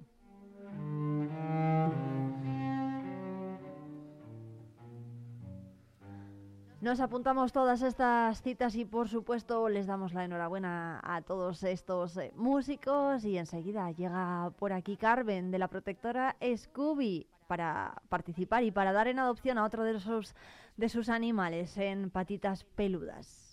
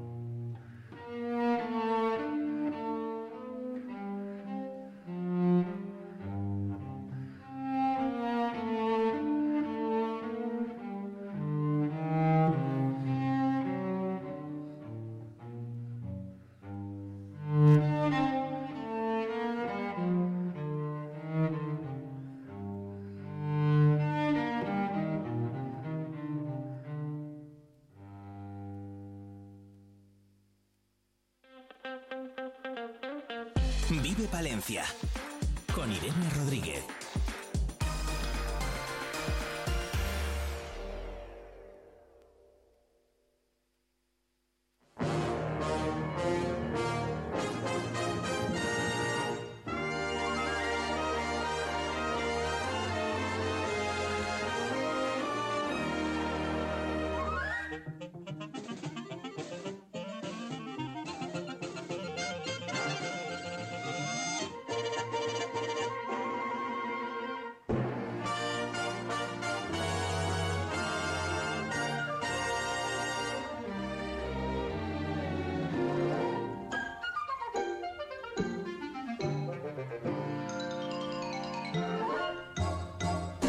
Diez y media de la mañana, esto es Patitas Peludas y nos escucha ya Carmen de la Protectora Scooby. ¿Qué tal? Buenos días. Hola, buenos días. Bueno, ¿qué tal? No me metas ruido que se me asustan los oyentes, Carmen. Ah, vale. Bueno, cuéntanos a quién van, van a poder a, a quién van a poder adoptar hoy los oyentes de Vive Radio Palencia. Recordamos que abrimos líneas en el 669 22 78 75 para que se puedan poner en contacto con nosotros si están interesados en llevarse a casa, en adoptar y dar un hogar a una de vuestras a uno de vuestros animales. ¿A quién nos vais a presentar, Carmen? Pues a ver, hoy me gustaría hablar de Darko. Darko es un pitbull eh, color chocolate. Es uno de esos animales que pasa desapercibido porque no, no ladra, no llama la atención, eh, no da guerra. Es, es tan bueno que, que la gente se olvida que está ahí. Entonces es bueno, eh, más que nada porque me gustaría hablar de Darko hoy porque es un perro mayor. No sabemos exactamente la edad que tendrá, tendrá 6, 7 años, eh, no tenemos ni idea. Sabemos que vino de una incautación, eh, tampoco sabemos más porque tampoco es, es información que tampoco nos, nos llega ni nos tiene por qué llegar. No sabemos si fue por se lo incautaron por malos tratos o, o porque, bueno, pues a veces eh, los propietarios pues son detenidos y los animales tienen que, que recogerse. Entonces no sabemos muy bien. La historia es que es, es un perro bueno, es un perro tranquilo, es un perro que, que bueno, que si tú te asomas a su chenil y está siempre sentado con cara de, de llévame por favor. Y, y- y bueno, y, y sobre todo hacer un llamamiento a que la gente por favor adopte a perros mayores, que es una pena, hace poco se nos ha muerto eh, el abuelete que teníamos, que precisamente hoy quería yo hablar de él, porque Vaya. porque eh, era el abuelete y ha fallecido, es- murió el domingo y, y nos ha dado mucha pena porque, porque es muy triste que, que tengan que, que morir así, solos en un sitio frío, oscuro y, y húmedo. Y, y la verdad es que, que Darko se merece una oportunidad, creo yo. La historia que comentas de Darko, que dices Sí. que os llegó a través de una incautación, ¿cómo, bueno, que sa- hasta, hasta qué punto sabéis que se sabe de esa incautación y en qué condiciones estaba el animal? Claro, yo, yo sobre eso sé poco. Sí. Sé poco porque tampoco llevo tanto tiempo. A mí lo que me han contado los voluntarios que llevan más es eso. Bueno, no, no, no es que llegara en malas condiciones exactamente, pero es verdad que, que hay animales que, bueno, pues que, que les notas que les han maltratado, que les han pegado. Eh, Darko se deja tocar. El caso es que es un animal que, que tampoco te pide caricias. Hay algunos que los miras y se te abalanzan, por favor, acaríciame. Él no, él se te queda mirando. Si tú le acaricias, lo recibe bien. Pero si no, pero, pero espera a que tú vayas a acariciarle. Eso ya es un- una señal, creo, de, de no he recibido mucho cariño. Sí, no, no. no. Entonces, él siempre espera. Ajá. Hmm. Eso mm, denota un poco también de dónde viene, ¿no? De ese, de- del ambiente en el que se ha criado, pensáis vosotras. Cla- claro, seguramente, a ver, pues no sabemos, ya digo que es que es, es especular por especular, a lo mejor le tenían solo para vigilar, Eh, entonces es un perro, pues ya digo que, que no ha recibido cariño. Y igual que hay otros que, que, bueno, pues que se les nota que les han maltratado, él si le vas a tocar no, no retrocede.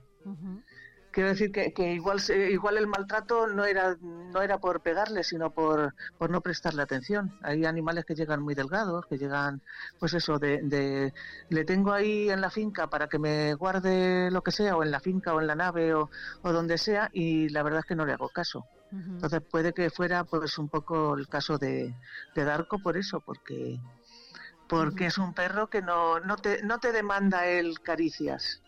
Ya digo que luego si se las das, las agradece, pero no está acostumbrado. Bueno, a recibirlas. Que la familia de mucho, la familia que le adopte de le dé mucho cariño, a ver si cambia, ¿no? Por lo menos hay que Claro. decir que, que es res- ¿qué tal se porta, por ejemplo? ¿Se porta bien? ¿Es eh, Claro. bueno, es tranquilo? Sí, ya digo que es de, lo- Sí. sí, es de los que no llama la atención precisamente porque, primero porque es, es- los perros oscuros, no sé por qué razón, llaman menos la atención, pero es de un color chocolate precioso. Y, y la verdad es que no, es, es un perro que, que no, ya digo que no, creo que jamás le he oído ladrar. ¿No? Eh, no, no, y te acercas a su chenil y está sentado como esperando, o sea, como estuviera vigilando la puerta. Por eso digo que, que a veces está ahí, le ves, eh, si le vas a dar una chuche, pues eh, yo meto la mano y él viene y la coge. Pero sin, sin abalanzarse sobre ella ni nada, o sea, él viene tranquilo, la coge, eh, si le voy a sacar, pues sí, ya me ve con la correa, ya se pone más contento. Eso sí que de verdad que hubo una temporada que incluso mordía las correas de, de lo nervioso que se ponía para salir, pero ya las últimas veces que le he sacado ya no. Ya se deja poner el arnés, ya sabe a lo que voy, va tranquilo. ¿Qué tal se Y- porta con otros nada. animales? Pues eh, yo creo que bien. ¿Sabes qué pasa? Que los PPPs también los sacamos un poquito solos. O sea, hay otros perros que salen juntos, pues porque están juntos en un patio, pero los PPPs como están están en un chenil eh, individual, pues eh, los sacamos a, un- sacamos a uno solo. Pero vamos, eso es cuestión de testarlos. Yo creo que una vez probamos para pasarle cerca de los gatos para y, y no les hacía ni caso. Quiero decir que, que, bueno, pues con gatos por lo menos, con personas, pues ya digo que, que él sí es cariñoso porque él de verdad que agradece las caricias. Lo que ocurre es que hay perros que es verdad que tú les miras y enseguida vienen corriendo eh, a que les acaricies porque se ve que están, pues no sé, pues que necesitan ese cariño, que están acostumbrados a recibir esa- esas caricias que necesitan. Eh, y Darko, pues eh, se le ve que no está acostumbrado, pero de verdad que las recibe muy bien. ¿eh? Él las agradece enormemente, pero no viene a pedírtelas, Bueno, que como otros es un animales. poco orgulloso, yo creo, entonces, ¿no? No, no, orgulloso no. El pobre yo creo que es, es Tímido, es más tímido. bien pues eh, conformista, se conforma con lo que le des. Todo lo que le des para él es, es bien recibido. Qué bien. Oye, ¿y qué le, Es- qué le estáis dando de comer, por ejemplo? Si alguien quiere llevárselo a casa, ¿qué tiene que tener en cuenta en cuanto a la alimentación? Pues a ver, eh, los animales de protectoras son muy agradecidos en general. Comen pienso. Pienso, si luego le das alguna otra cosa, pues lo agradece, pero de verdad que tampo- tampoco es tan aconsejable, creo, darle comi- la comida tuya que sobra. Porque, vamos, ni creo, vamos, que estoy segura que no, no es muy aconsejable, no, eh, la sal para los perros no es buena, el azúcar tampoco, entonces, pues, si se les da un pienso de buena calidad, creo que es lo mejor que se les puede dar, de buena calidad. Eso es, ¿no? Que se tenga Ya sí. también... O si Claro. si, comen comida de humanos, por ejemplo, pues oye, cuidarla mucho, sea sin ¿no? sal y sin grasa. Eso es. Y eso sin es. azúcar. Eso es. Bueno, em, pues nada, llamamos a, hacemos llamamiento a los oyentes para que si alguien nos está escuchando nos escriba o nos mande un audio al 669 22 78 75. También puede plantearnos alguna duda ¿eh? que le esté surgiendo ahora según escucha hablar a Carmen de Darko. Y, bueno, que se pongan en contacto con la protectora Scooby si quieren llevárselo a casa. Desde luego que ahora que llega la Navidad o parece que está empezando a llegar la, la Navidad, pues puede ser una opción, ¿no? Para pedir en la carta de los Reyes. Y veremos a ver si tiene suerte Darko. Puede estar en pisos pequeñitos, en casas con jardín. Eso da igual, ¿no, Carmen? A ver, a ver si eh, Darko ahora mismo está viviendo en un chenil que habíamos quedado que era de dos por tres, ¿no? Pues, eh, eh, pues eh, me imagino que en un piso se va a adaptar muy bien, en, en un sitio con jardín se va a adaptar mm, también fenomenal. Eh, eh, él lo que necesita es un sitio caliente, O sea, hay que pensar que ahora mismo ya hace mucho frío y, y la humedad y el frío, y sobre todo para estos perros que son un poco mayores, que, que Darko debe de llevar muchos años eh, eh, ya en, en un chenil. Entonces, igual se merece pasar el resto de su vida, teniendo en cuenta que estos animales tampoco viven. Los perros grandes suelen vivir eh, igual menos que los pequeños, no sé. O esa es la sensación que a mí me da, a lo ¿Sí? mejor eh, me confundo. Yo hablo desde el desconocimiento total. Eh, pero creo que si tiene 6, 7 años, es que no sabemos, ya digo exactamente, que el resto, los, los 5, 6, 7 años que le queden, por favor, que viva calentito y, Sí, ¿no? y, y recibiendo cariño. ¿Hay alguien que haya querido adoptarlo pero luego se haya ido- echado para atrás? Pues a Darko exactamente no, fíjate, que por eso digo que es que los animales, los perros oscuros no sé por qué llaman menos la Llaman atención, porque de verdad que es precioso, o sea, es un perro, ya digo, es un pitbull color chocolate precioso, precioso, precioso, y te mira con unos ojos de, de- de pena que, que te dan ganas de decir, yo me lo llevo, yo me lo llevaría, pero es que ya tengo un PPP. Eso sí, necesitan licencia. Eso, eso te iba a preguntar, Carmen. Necesitan, esto es importante que lo tengan en cuenta los oyentes, que se Sí. necesita licencia, ¿no? En vigor.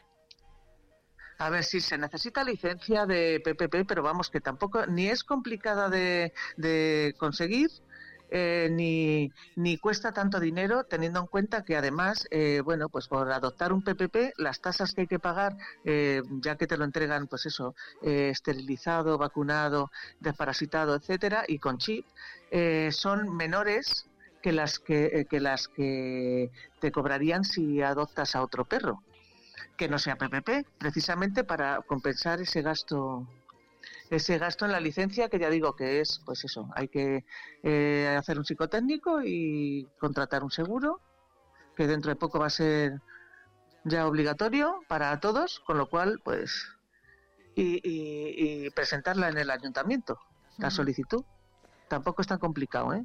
Bueno, pues eh, seguramente lo tengan más fácil, ¿no? O estén más decididos aquellos dueños de perros que ya tengan una mascota PPT en, PPP en, en su en su casa, ¿no? Que bueno, si además son amantes de este tipo de razas como Pitbull, por ejemplo, pues eh, bienvenido sea. Bueno, pues Carmen, muchísimas gracias por atendernos. Eh, no sé si con la llegada del invierno notáis que suben o bajan las adopciones. Eh, pues no lo sé. La verdad es que es que hay temporadas. Sí es verdad que después del verano parecía que aumentaban un poco. Ahora están un poco estancadas, pero pero ahora es cuando más. Bueno, ahora y en verano. Si es que los perros eh, lo de pasar mucho calor y pasar mucho frío no es bueno para nadie. Entonces hay que pensar un poquito en eso. Y si tenemos pensado adoptar, pues ¿por qué no ahora? Bueno, pues dicho queda, Carmen García, muchísimas gracias desde la protectora Scooby por presentarnos hoy a Darko. Seguimos con las líneas abiertas en el 669 22 78 75 para que los oyentes puedan ponerse en contacto con nosotros y también con la protectora y adoptar a Darko. Muchas gracias. Muchas gracias a vosotros por darnos voz. Un abrazo, Carmen. Igualmente.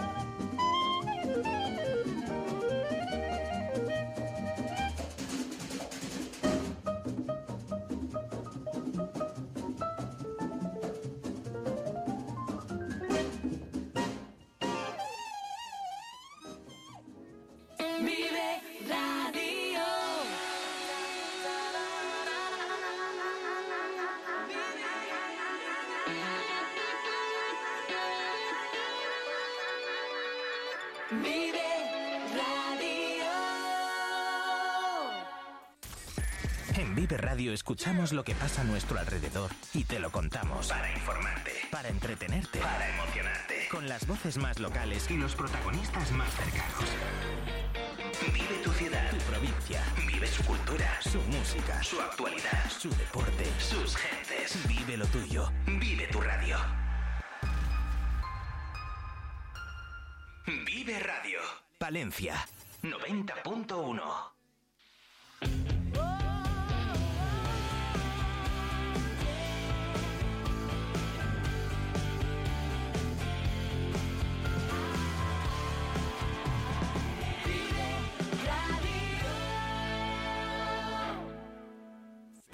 Por vacaciones. Descubre los 40 pueblos de esta comarca palentina. Explora nuestra naturaleza a través de las cinco rutas ornitológicas donde observar aves silvestres en su hábitat natural. Déjate llevar por un paisaje salpicado por casas cueva, chozos de pastor, palomares y yeseras, iglesias monumentales, rollos de justicia medievales o la iglesia visigoda más antigua de España. Cerratopalentino.es. Saborear lo auténtico. Talleres Multimarca Iván te ofrece la tranquilidad de dejar tu vehículo en manos de profesionales. Si buscas un vehículo de ocasión revisado y certificado, visita nuestra exposición. Talleres Multimarca Iván, en calle Alfareros 8. Peletería Prieto te propone una temporada repleta de prendas muy especiales. Déjate seducir por el color, las combinaciones sofisticadas, el diseño, prendas cálidas, los abrigos más suaves o las creaciones a medida. Descubre exclusivos accesorios confeccionados de forma artesanal. Peletería Prieto, prendas versátiles para personalidades únicas. Nos encontrarás en calle Mayor 76. Vive Radio.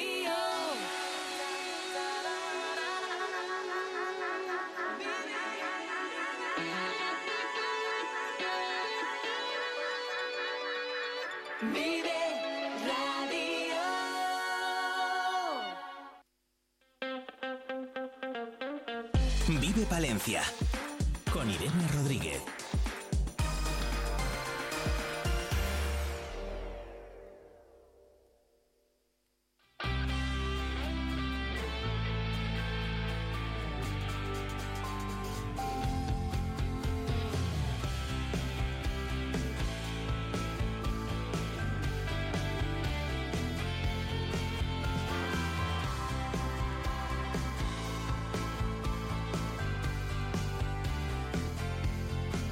10 y 49 minutos de la mañana ya está por aquí Jesús García Prieto. Muy buenos días, hola Irene, ¿qué tal? ¿Cómo estás? Un saludo a ti y a todos los oyentes de Vive Radio Palencia que hoy van a poder disfrutar de lo último de Dua Lipa. Se llama Houdini.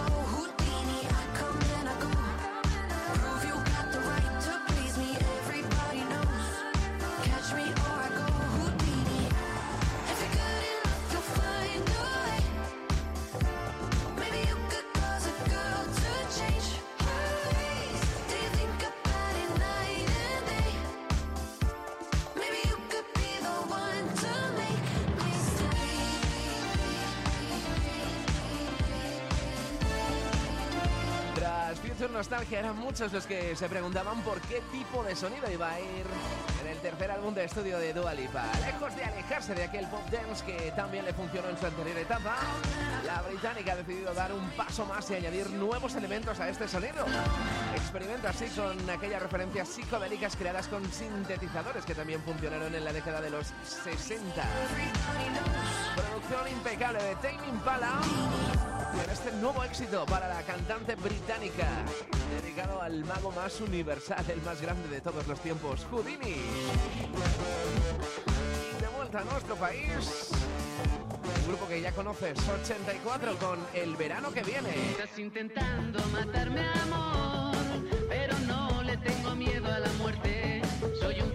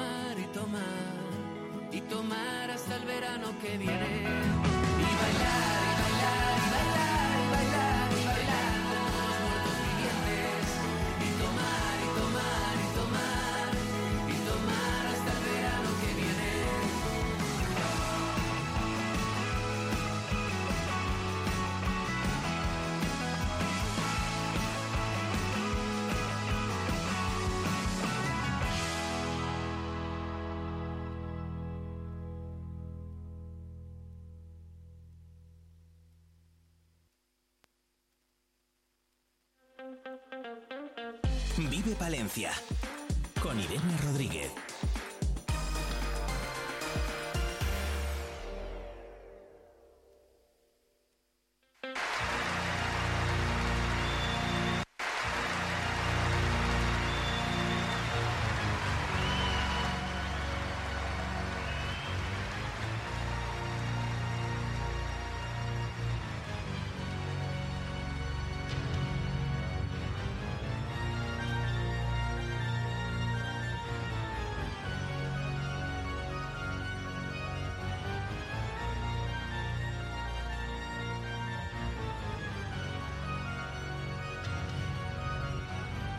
Se le ponen a uno los pelos de punta al escuchar la banda sonora del Fantasma de la Ópera, el musical que llega este viernes a las ocho y media de la tarde al Teatro Ortega. Es una de las grandes obras maestras del género musical que se estrenó en Broadway, nada más y nada menos que en 1988 y en Londres en 1986. Desde entonces se han mantenido sus representaciones ininterrumpidamente hasta la actualidad y es el musical más longevo de la historia de la música y el segundo en número, del, de, en número de espectadores, solamente por detrás del Rey León. Este musical se basa en la novela homónima de 1908 y en España el musical llegó a estar en la Gran Vía de Madrid entre el año 2002 y el año 2004. Ahora, 20 años después, la compañía On hace una adaptación de esta obra y lo convierte en un tributo cercano a todos los públicos donde la lírica se da la mano con otros estilos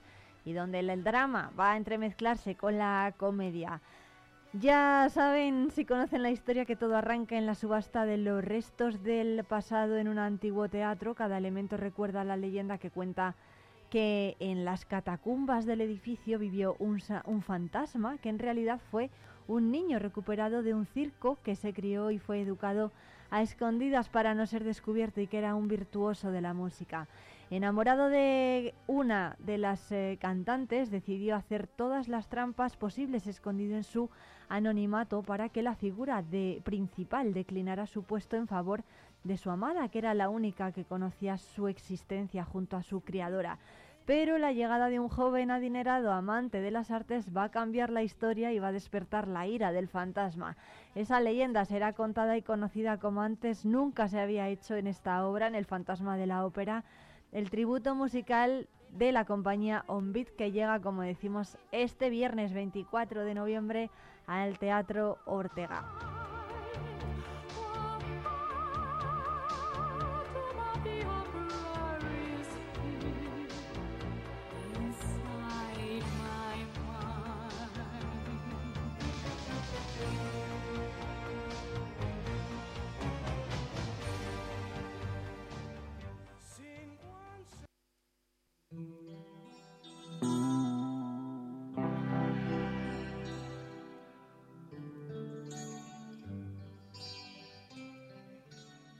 Ella fue a nacer en una fría sala de hospital.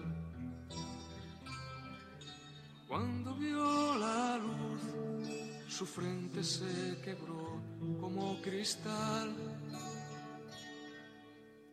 Porque entre los dedos a su padre, Pero la gran cita de, con la música de este fin de semana va a llegar el domingo 26 de noviembre a las 7 con este concierto con el de Víctor Manuel que llega a Palencia dentro de su tour del 75 aniversario del cantante La vida en canciones. Es la gira más completa, una retrospectiva jamás editada de su obra. Incluye todos sus grandes éxitos, rarezas, caras B, canciones pequeñas y joyas perdidas de su catálogo, como la felizmente recuperada la estamos escuchando Solo pienso en ti, la versión en italiano de este tema que desde su lanzamiento en single en Italia en 1979 había permanecido descatalogada. Este recorrido por lo mejor de su trayectoria también nos va a ofrecer una selección de temas de grandes directos de su carrera procedentes de discos ya míticos como Mucho más que dos, El gusto es nuestro o 50 años no es nada. que aquello era un castigo del Señor. Le buscó un lugar para olvidarlo y siendo niño le internó. Pronto cumplirá los 33. Solo pienso en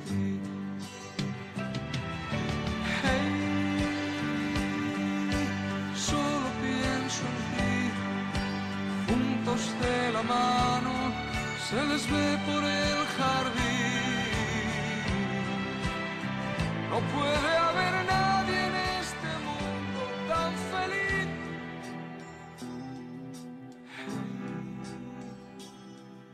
Solo pienso en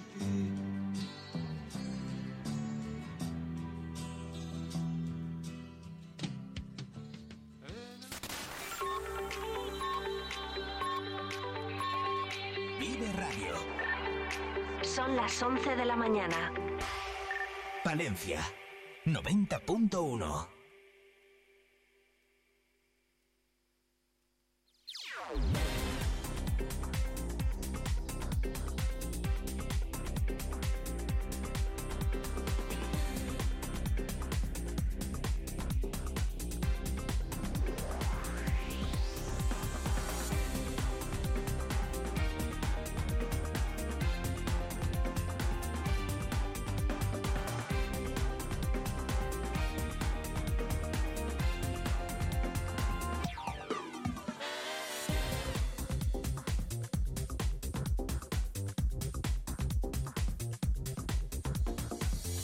A esta hora continúa la presentación de los actos en el Ayuntamiento de Palencia previstos con motivo del 25 de noviembre, Día Internacional de la Eliminación de la Violencia contra la Mujer. Una jornada que también se va a celebrar en Villa Muriel con diferentes eh, actos, eh, valga la redundancia. En los días previos, de hecho, se está llevando a cabo una campaña de sensibilización por, el, por este motivo, por esta jornada del Día Internacional de la eliminación de la violencia contra la mujer por las calles de la localidad. De hecho, se va a colocar un lazo morado en el balcón del ayuntamiento y a las 11 de la mañana del sábado se va a celebrar la actividad Camina Muriel Morado con salida desde la plaza del Centro Joven. Más eh, información e inscripciones eh, se pueden consultar en el Centro Joven y en los centros sociales durante estos días. Y además, a continuación se va a leer una lectura, se va a leer el manifiesto por el Día de la Eliminación de la Violencia contra la Mujer al finalizar esa ruta y habrá una posterior actuación musical a cargo de Inma en, el, eh, en la plaza del Centro Joven.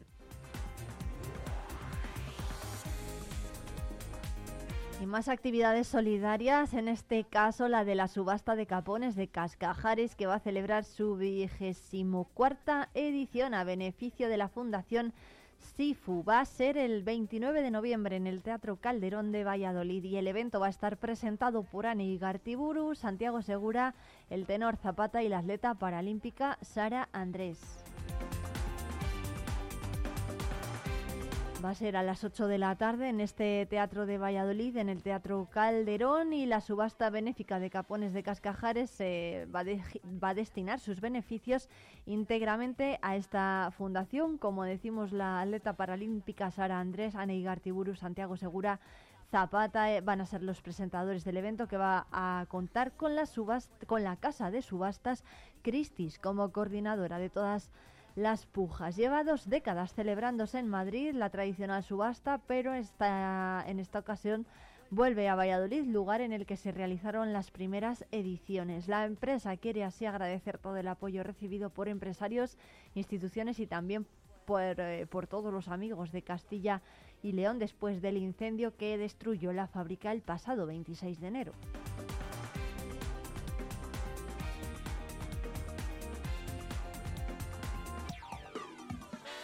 Con el dinero recaudado, lo que va a hacer la fundación es ayudar a la Fundación SIFU a organizar la gala Superarte.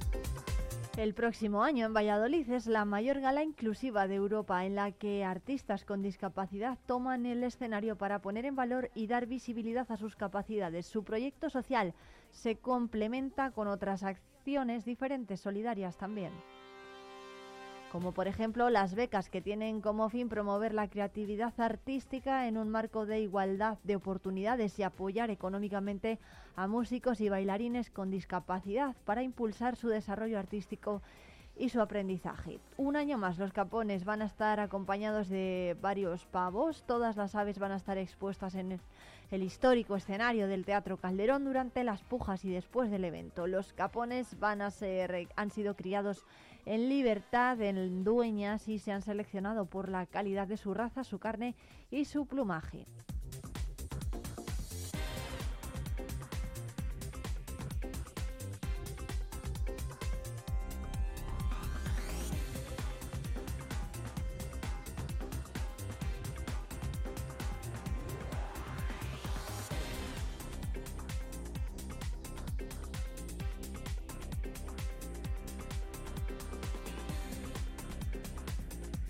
Cierto, que en Villamuriel se ha dado comienzo a la actividad en el centro multiservicios y también se van a implementar con motivo del 25 de noviembre varios puntos violetas. El ayuntamiento se ha propuesto como prioridad poner en marcha nuevos servicios y políticas sociales y dicen que tras años de trabajo la pasada semana se echó a andar con este proyecto del centro de día y multiservicios de la localidad. El consistorio ha firmado un convenio con la Fundación San Cebrián para la explotación del centro. Dicho convenio tiene como prioridad optimizar y poner en valor un recurso como este centro, transformándolo en un modelo dirigido especialmente a las personas con discapacidad o en situación de dependencia y a las personas mayores, así como aportar nuevos servicios de atención ocupacional y de integración a estas personas de la localidad y de toda la comarca. El objetivo es crear un espacio de inclusión para la prestación de apoyo a las personas de Villamuriel y comarca que tengan algún tipo de necesidad puntual o permanente mediante un amplio sistema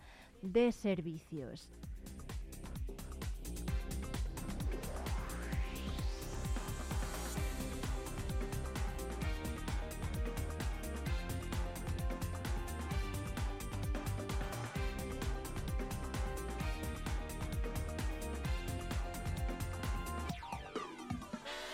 Y además esta iniciativa se pone en marcha con la colaboración de la subdelegación del Gobierno en Palencia, con la que se pretende crear en los establecimientos que se adhieran en Villamuriel diferentes puntos violetas. Con ello se se quiere crear instrumentos que pongan en alerta a las instituciones y a la sociedad en general para combatir la violencia machista, acercar la información de los servicios a las víctimas del entorno y facilitar la información sobre cómo actuar en caso de violencia machista a establecimientos, empresas u organismos políticos y sobre todo crear espacios seguros para las víctimas.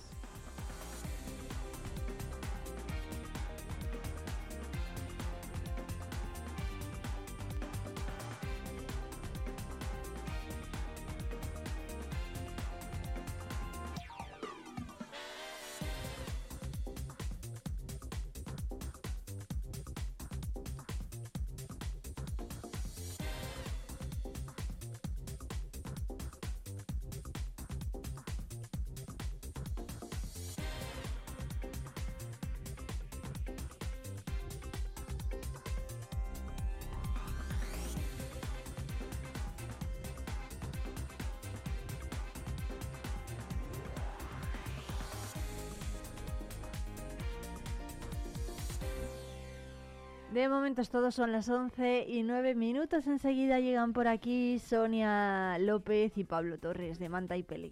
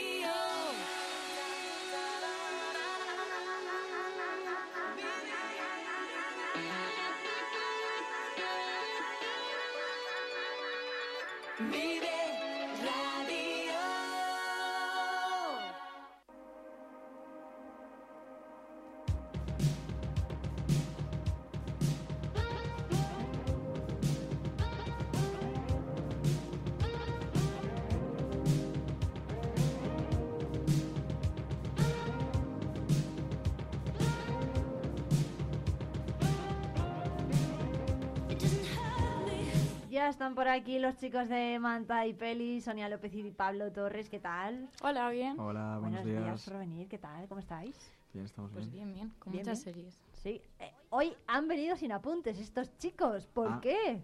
Porque vamos a hablar de eh, series polémicas. Vamos a tener reflexión. ¿Series Ya- polémicas de qué? ¿Por qué? ¿Qué tipo de series polémicas? Bueno, vamos a plantear el debate porque, eh, bueno, al final yo creo que es un debate que no es nuevo y es la accesibilidad de los menores a ciertos contenidos. Y esto es un debate que no escapa al cine.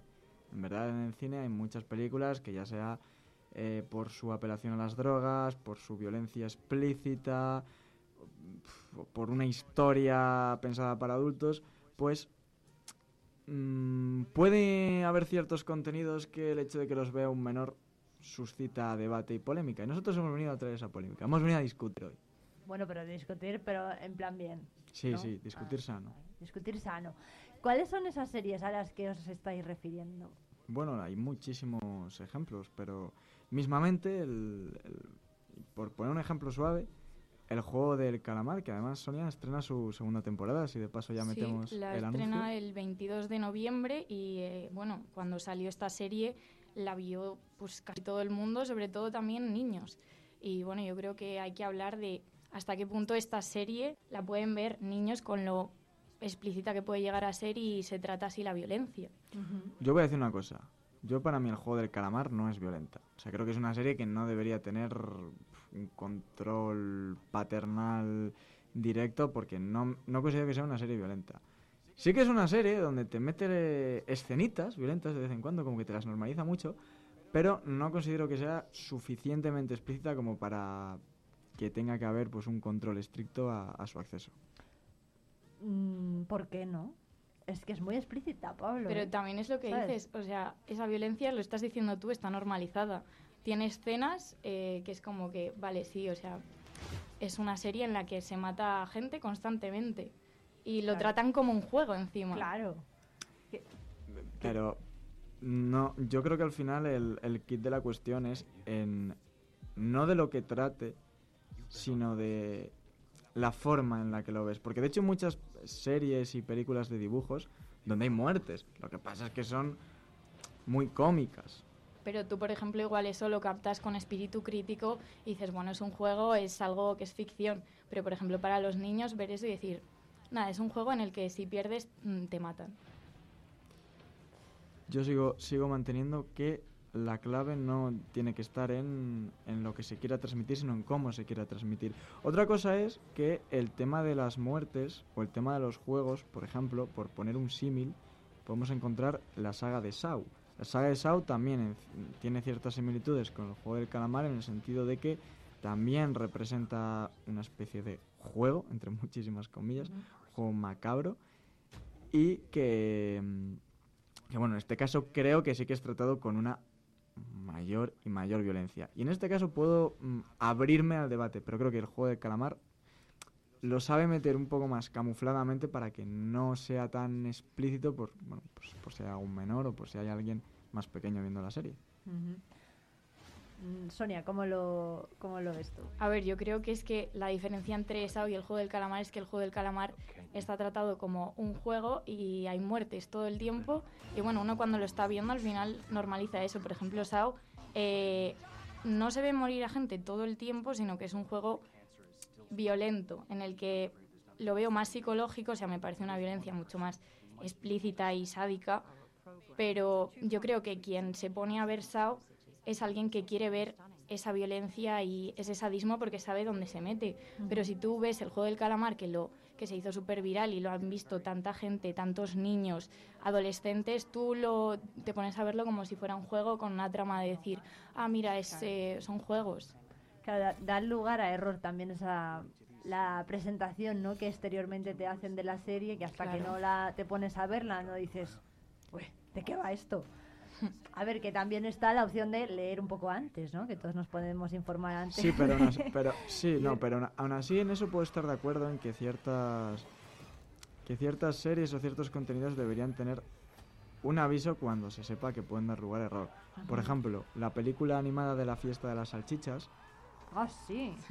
Avisa, avisa. O sea, es una película que desde el tráiler te dice, no es una película de niños, porque lógicamente tú ves lo que viene a ser el exterior de esa película, el envoltorio, y dices, pues una película de animación en la que los, Sí, pero- los personajes son alimentos.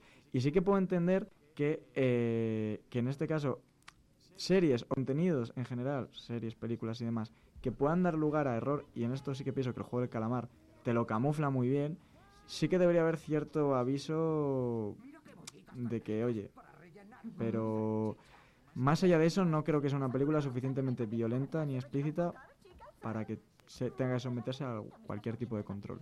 Hay otra serie que también ven mucho los preadolescentes, ¿no? La gente de 12, 13 años que empieza el instituto o que está terminando pues primaria, ¿no? En el cole, que es Stranger Things. Stranger Things Correcto. bueno, pues las primeras temporadas, ¿no? Tenía una estética y una trama muy como para todos los públicos, muy, light, familiar, sí. muy light, pero las últimas temporadas, ¿qué os parecen las últimas temporadas? Yo creo que también eh, por el hecho de que lo ve tanta gente y han querido meter más acción y muchas veces en las series, cuando se quiere meter más acción también implica más violencia. Entonces, más muertes, eh, más contenido igual de algo más adulto que de niños. ¿Más acción implica más violencia? Yo creo que se está normalizando el que si en una serie quieres meter acción, eh, ya no es eh, una carrera de coches o escenas eh, de movimiento, sino que la acción yo creo que ahora implica más violencia. No, pero aquí también hay que jugar un poco con el plano de la ficción. James Bond no es una película que la caparía para menores, por ejemplo, por mucha acción que tenga, o Fast No. and Furious. Al final, vale, mm, pu- puede haber muertes, puede haber disparos, pero mm, yo sigo con la idea de que la clave aquí no es lo que pase, sino cómo lo muestres, lo explícito que seas. Entonces, Stranger Things, sí que es verdad que ha cogido un devenir más violento, otra vez entre comillas, en las últimas temporadas, pero aún así no podemos hablar de Stranger Things como mm, una serie que necesite... Ser no capada, Claro, mm, es que si capas Stranger Things que no capas ya. ya entonces estaríamos entrando en un terreno muy peligroso. ¿Qué más series pensáis que se deberían capar? Por ejemplo, La Purga eh, lleva años que de repente sacan una y bueno, y pues la empieza a ver la gente. Igual ahora ya no tanto, pero sí que ha sido una de las películas, bueno, saga de películas ¿Y que serie? y Tiene también hay serie sí, en bueno, la serie es bastante mala, pero sí, eh, las películas eh, yo creo que las ha visto mucha gente y mucho público adolescente o preadolescente y a mí eso, vamos, me parece del- lo más sencillo en violencia porque es eh, para quien no lo conozca, o sea, es una noche en la que se decreta que puedes cometer cualquier tipo de delito. La gente sale a la calle y empieza a matar mm, sin ningún filtro porque no tiene ningún tipo de condena. O sea, con eso ya directamente estás diciendo, eh, la violencia está permitida, haz lo que quieras. ¿Qué harías tú en ese caso? Es lo que le estás diciendo al público. ¿Qué harías eh, si no te pusieran una condena y pudieras matar a todo el que quisieras o pegar o hacer lo que quieras? Es como no ponerle filtro a la violencia directamente. Sí es cierto que La Purga eh, también ha cogido, porque empezó... mm, la primera película no es que tenga una gran violencia, sí que mantiene un poco la tensión y demás, pero no, no busca la violencia y sí que también es una saga de películas que ha ido tornando un poco hacia el- el buscar, no cosas explícitas, pero sí la violencia gratuita. Pero de nuevo, no es una. No considero que sea otra película demasiado explícita. No, es que no Pablo, es. ¿eh? Es que no. No, yo el, el filtro le tengo muy arriba. Pero a ver, no. igual para nosotros no, pero estamos hablando de un público eh, que es menor, niños o preadolescentes. Sí, pero ya esas películas te avisan. Ya, de hecho, te ponen Sí, no vale, recomendado para te menores de- avisan, pero por ejemplo, Ese en, aviso está. en Para- plataformas, Para, para 18 años, ¿eh? Para mayores de 18 años está catalogada la purga. Claro, es que fíjate, tú Pero entras claro, en una- si con 12 puedes entrar en Netflix y verla, pues... Exactamente. sí. Ahí está la cuestión. entras en una plataforma y te viene categorizada por géneros. Y te viene terror y te vienen películas como La Purga, como Sao, El Juego del Calamar y los niños ahí pueden entrar perfectamente. Sí que es verdad que existe en las plataformas el control parental. Pero igual que existe el control parental, existen las pillerías de que eso lo puedes evitar muy fácil. Eso al final, si tus padres no te ponen, no quieren estar encima, es, mm, es muy fácil pero- evitarlo. Entonces, pienso sí, sí. que lo que deberían hacer las plataformas es endurecer no lo que viene a ser control parental, sino lo- el, el proceso de crear una cuenta, porque eso obligaría a dar datos más reales y eso obligaría a que eh, si un menor de edad o un chaval pequeño quiere crearse una cuenta y realmente es menor, que al menos tenga, tenga que ser más fiel a la realidad y que lo consulte con sus padres. Al final obligar a los chavales a que lo consulten con sus padres y que al menos sus padres tengan conocimiento de ello. Yo creo que es que a, a lo mejor hay padres que ni siquiera saben que este tipo de series o de plataformas o de películas están en las plataformas que No, hombre, cuentas con porque ello. sí cuentas con ello, pero no cuentas con que tu hijo se pueda poner a Sí, verlo. igual no son muy yo creo, conscientes de ello. O igual saben que hay ese tipo de contenido, pero tampoco esperan que vayan a ver ese contenido, pero sí, Sí. que lo hacen. Sí, sí. Bueno, hay otra serie que estábamos hablando antes, la del asesino rubio con gafas, ¿cómo se llama? Jeffrey serie? Dahmer. Eh, eso. Pablo, ¿tú caparías esta serie? ¿Es serie o película? Es, es Se- se- serie documental. Sí, sí, serie documental. Lo que... Esta peli... Uy, perdón, esta serie, el problema que tiene es que no es lo que ocurre, sino es lo que está tratando. Claro, nosotros es que eh, lo estamos viendo desde la perspectiva de que estamos en España y se está haciendo una serie documental sobre eh, pues un asesino en serie de América. Entonces lo estamos viendo es algo como que lo vemos muy lejano.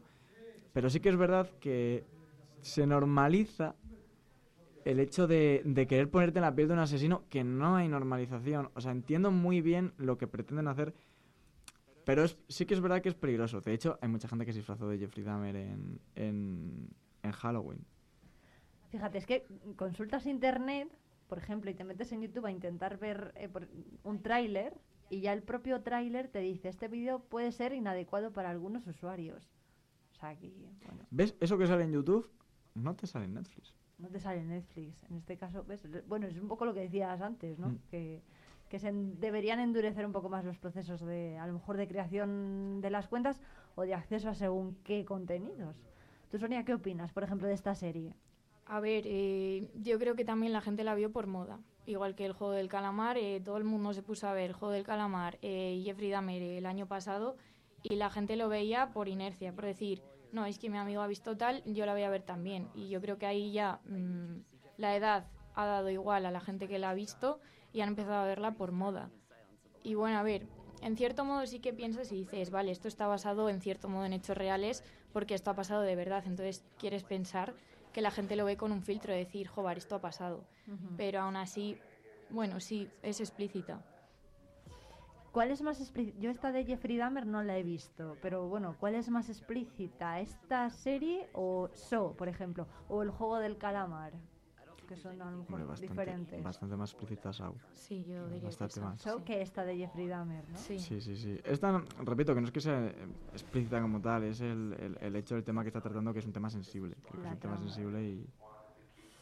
Bueno, bueno, pues nada. ¿Y por qué pensáis que tiene tanto tirón esta serie entre los ad- preadolescentes? O adolescentes, de, el boom de este del disfraz.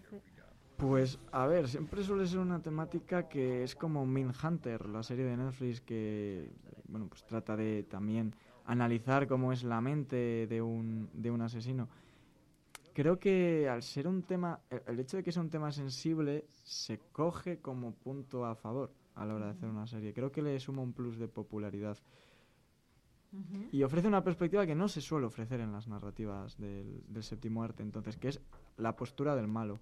A ver, yo creo que a la gente le da morbo y la gente ve series por morbo y dice, un asesino en serie, pues venga, de una lo voy a ver, Claro, tengo que ver. ¿sabes? Claro, Claro. y más si es algo violento o un asesino en serie, ¿sabes? Es como que da curiosidad. Bueno, bueno, pues nada, que Sonia López y Pablo Torres, que se nos ha pasado el tiempo ya de manta y peli. Se nos ha pasado. Nos hemos quedado muchas series, igual podemos hacer otra de estas la semana que viene o qué. Pues ya hablaremos Bueno, la semana man- que viene con más usted. cositas. Bu- Bueno, eso demande usted, no sé. Lo que, lo que vosotros mandéis, Pablo, eso siempre. Perfecto, nos veremos la semana que viene, pues. Venga, hasta la próxima semana, chicos. Chao. Adiós.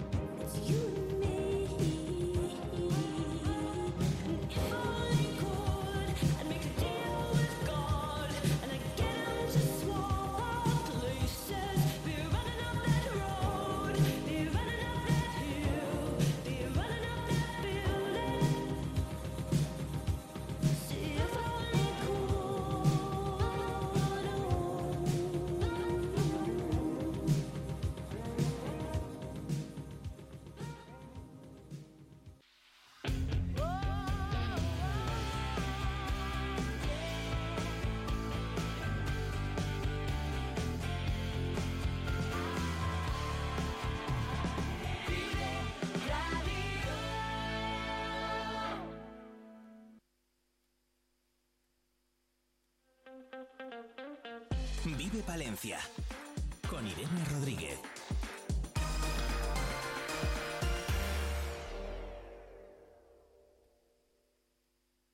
Volver a estrenar un abrigo de piel totalmente transformado con un nuevo diseño de tendencia es posible con Peletería Prieto. Las manos expertas de nuestro peletero darán vida al abrigo que tienes en el armario. Dale una oportunidad al chaquetón de tu madre o el abrigo que con tanto cariño te dio tu tía. También es posible darle una segunda vida como complemento del hogar. Disfruta del confort de una manta o el encanto de unos cojines. Pide tu presupuesto. Peletería Prieto, en calle Mayor 76. El Black Friday en Palencia se llama Shopping Day. Descúbrelo en tu comercio de aquí. Ofertas, descuentos, promociones, regalos. Viernes 24 de noviembre. El Black Friday más especial se vive en Palencia ahora más que nunca. Más información en la web shoppingday.com. Patrocina Ayuntamiento de Palencia. Colabora Mesa de Comercio. Talleres Multimarca Iván te ofrece la tranquilidad de dejar tu vehículo en manos de profesionales. Si buscas un vehículo de ocasión revisado y certificado, visita nuestra exposición. Talleres Multimarca Iván, en calle Alfareros 8.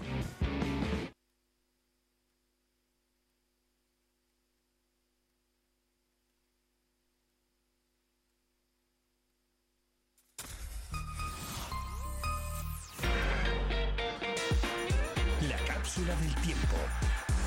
Con Clara Usín.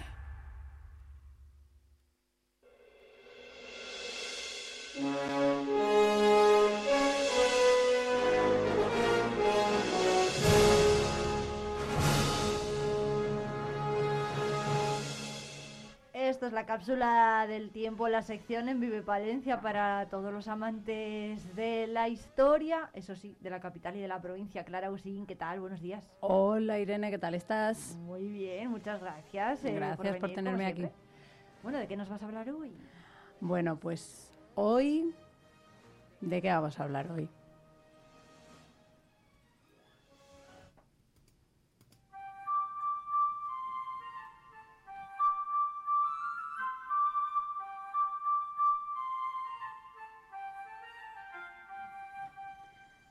La mayor concentración de arte románico de Europa. Esto es lo que nos viene a la mente cuando mentamos el románico palentino.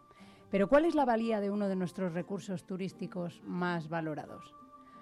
Hoy sigo desenmascarándome como historiadora del arte para hablar de patrimonio con P de Palencia.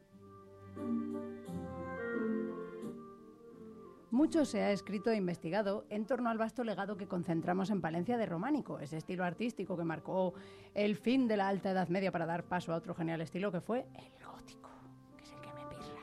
Sí. Bien, pues hoy vamos a analizar un poco de nuestro románico palentino. Estamos en otra de esas series que me he inventado, que se llama Patrimonio con P. El arte románico representa como ninguno la idea habitual que tenemos del medievo. ¿Verdad que sí, Irene? Dime por que sí. supuesto que sí. Con sus iglesias te voy a oscuras. decir yo? Claro, sus pinturas coloristas, de líneas negras y efigies de Cristos enfadados. Un poco. Eso por no hablar de las curiosas representaciones en piedra que animan a buscar todo tipo de seres y mm, posturas. Posturas. En la decoración escultórica de los tiempos. Y yo creo que de los templos. Yo creo que otro día podríamos hablar de esto de las posturas en el románico. ¿Tenemos posturas comprometidas en el románico palentino? Por supuesto. Pero eso lo dejamos para otro día. Vale, vale. Porque hoy quiero hablaros de románico con P de Palencia, ya que es algo que nos caracteriza y algo que ha puesto a Palencia en el mapa desde hace décadas. No será fácil comprimirlo todo en este espacio, pero allí vamos.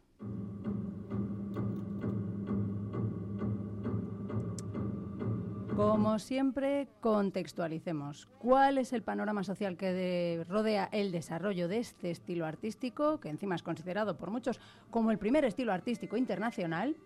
Bien, esto iremos viendo. ¿Tienes preguntas? Ah, ¿tengo que responder yo? Mm, el primer Venga, estilo sí, artístico me- es que me- internacional. Tú plan- ante- plantéatelo, Que hay que venir plantéatelo. estudiado de casa con la sec- a la sección de Clara. Nada, para eso estoy yo, para aclarar. El primer estilo artístico internacional. Piensa que ahora los damos, lo damos todo por globalizado, sabemos lo que se hace, lo que se cuece, lo que se come y lo que se mastica y cómo se respira en cualquier punto del mundo, pero bueno, que estamos en la alta Edad Media, estamos en los siglos X, XI, XII, XIII. No era todo tan vox populi. No, claro. A ver, pero bueno, es verdad que puede, yo qué sé, en esa época, ¿no? Pues había muchas rutas de peregrinación. Este ahí, el camino de Santiago va a tener mucho que ver con esto de la interna- internacionalización de este estilo artístico, así como una orden benedictina a raíz del monasterio de Cluny en Francia. Mucho se habla de lo cluniacense asociado al románico. Bueno, pues eso también lo vamos a ver un poquito, pero vamos, que como digo, vamos a intentar condensarlo todo. Grosso modo, hay que recordar que los inicios de la Edad Media en la península ibérica vienen marcados por la invasión musulmana del siglo VIII y una inmediata labor de reconquista desde el norte peninsular. De hecho, ya en ese mismo siglo VIII se está dando la colonización del sur de la cordillera cantábrica y el arte mozárabe será el considerado como el estilo artístico de esa repoblación, de ese recuperar la tierra por parte de los cristianos, ¿vale? El estilo mozárabe era un estilo artístico, sobre todo visto en lo arquitectónico, que eh, practicaban esos cristianos mm, cogiendo formas de lo musulmán, ¿no? Bonitas fusiones, maravillosas. Por lo que yo pretendo hoy es destacar el arte románico como seña de identidad de los reinos cristianos de colonización, de reconquista en definitiva, y su asentamiento durante ese periodo en el que vamos bajando de norte a sur, recuperando un poco lo sembrado. El románico se suele establecer cronológicamente para que nos ubiquemos entre los siglos X y hasta el XIII, básicamente. Bien, pues en Palencia hay dos fechas clave en esos movimientos de la Reconquista. El fuero de Brañosera, año 824, y la reinstauración de la diócesis en 1035. De hecho, esta reinstauración de la diócesis dejó como testigo el vestigio más antiguo de ese románico de colonización en nuestra querida cripta de San Antolín. No hace falta que os cuente la leyenda, el rey y el jabalí, San Antolín en una cueva, ¡pum!, la cripta de San Antolín. Bueno, pues eso marca el inicio de un repoblamiento definitivo en este punto de la meseta norte, ¿vale? Sur de la provincia de Palencia. Bueno, provincia tal y como la concebimos hoy en día, que esto ya es cuando me pongo yo un poco confusa y digo, ¿por qué la diócesis de Palencia realmente era la delimitación territorial? Pero vale, no me voy a ir por ahí. La reinstauración de la Vale, diócesis. Inicios del siglo Lo de. Brañosera también merece otro capítulo aparte. ¿eh? Pues sí, pues sí. Pero hemos avanzado un poco en el tiempo y nos hemos ido ya hasta el siglo XI, ¿no? Entonces, como vestigio más antiguo de ese románico, de colonización, de reconquista, la cripta de San Antolín. Los vestigios, vamos, la ampliación de la cripta de San Antolín en realidad. Bien, pues a partir de aquí vamos a analizar cómo se va implantando este estilo artístico en la arquitectura a lo largo del territorio palentino.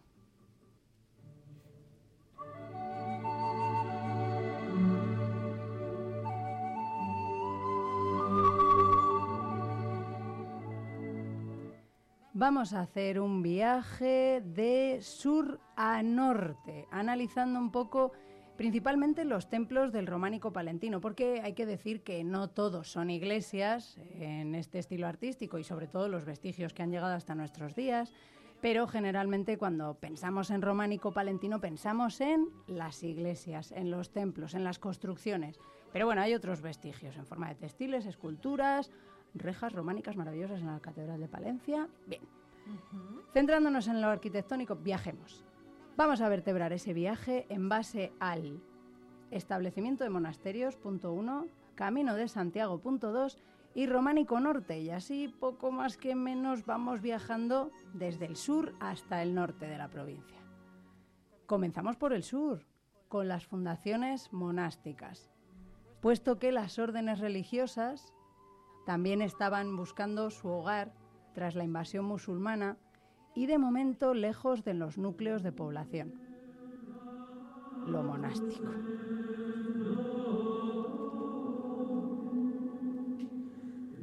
Pues claro, aquellas eh, fundaciones monásticas tuvieron una impronta románica destacable, pues desde el monasterio francés de Cluny, que decía antes, las formas románicas se imponían como el modelo de estética devota, sólida y moderada.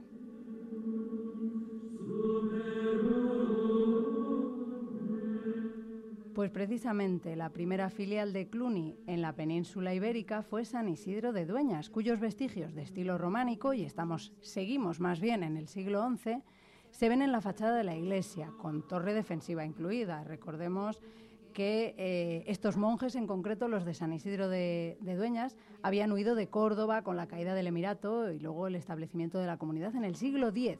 Pero lo que estamos hablando es de lo primero románico prototípico que se ve en esa fachada, en esa torre, y una cabecera prototípica con tres ábsides circulares. Subimos un poquito hacia la mitad de la provincia y nos encontramos precisamente con la segunda filial de Cluny en San Zoilo de Carrión de los Condes, otro monasterio fundado como tal a mediados del siglo XI, pero con vestigios románicos en la arquitectura de la iglesia e incluso sepulcros de la época. Porque si vamos ahora a San Zoilo nos vamos a encontrar bueno, unos estilos ya muy posteriores, bueno, pues de la bonanza económica, que vamos a hablar también de por qué. Una de las preguntas que quiero responder yo hoy es por qué subsiste tanto románico al norte y parece que al sur, hacia el centro sur de la mm, provincia nos vamos quedando sin esas iglesitas, sin, esas, sin ese estilo caracterizado por el arco de medio punto, construcciones robustas, ventanitas estrechas llamadas saeteras. Bueno, pues San Zoilo de Carrión de los Condes ya muestra esos pocos vestigios que subsisten del siglo XI, pero tiene estilos artísticos muy posteriores. Fue al norte de la provincia, siguiendo con los monasterios, donde se fundó precisamente el primer monasterio inmediatamente iniciada la Reconquista. Recordemos que ya estaban al sur de la cordillera Cantábrica hacia el siglo VIII. El monasterio de San Román de Entrepeñas es ese primer monasterio, esa primera fundación cristiana de la, de la provincia de Palencia. Se fundó en el siglo X, cerca de Guardio, cerca de Guardo, perdón, hoy perteneciente al, al partido de Cervera. Y de ese monasterio primitivo solo se conservan los restos de la torre. De la torre. Un, un edificio que hoy, bueno, lo que queda de ese edificio está en la lista roja del patrimonio, o sea, es patrimonio en peligro Vaya. hoy en día. Pues oye, son Cosas que pasan. Hay que cuidar del patrimonio, claro. Hay no que se puede dejarlo. conservarlo y bueno, pues en ese monasterio, oye, si la vida no continúa, pues evidentemente no se mantiene la construcción. Pero también en el norte hay que destacar como importantes focos de producción artística monasterios como nuestro querido San Andrés de Arroyo y Santa María la Real, que también tuvo sus altibajos. San Andrés ha llegado bastante bien hasta nuestros días, pero Santa María la Real, bueno, pues hoy en día es, digamos, ese epicentro de todo lo románico del norte, aunque vestigios auténticos y verdaderos, pues le quedan los que le quedan y lo más bonito pues, lo tiene el Museo Arqueológico de Madrid. Al Museo Arqueológico de Madrid hay que ir. Pero no hay que dejar de acercarse a Santa María la Real por todo lo que nos pueden contar allí los amigos de la Fundación. Aunque estos monasterios iniciaban su andadura aislados, hay que recordar también que las localidades, eh, muchas concentraciones de población finalmente crecieron en torno a ellos en muchos casos, o sea que no todos quedaron aislados. Caso de precisamente Aguilar de Campo, pero no caso de San Andrés de Arroyo, que sigue siendo ese monasterio aislado y protegido de, de todo, como quien dice.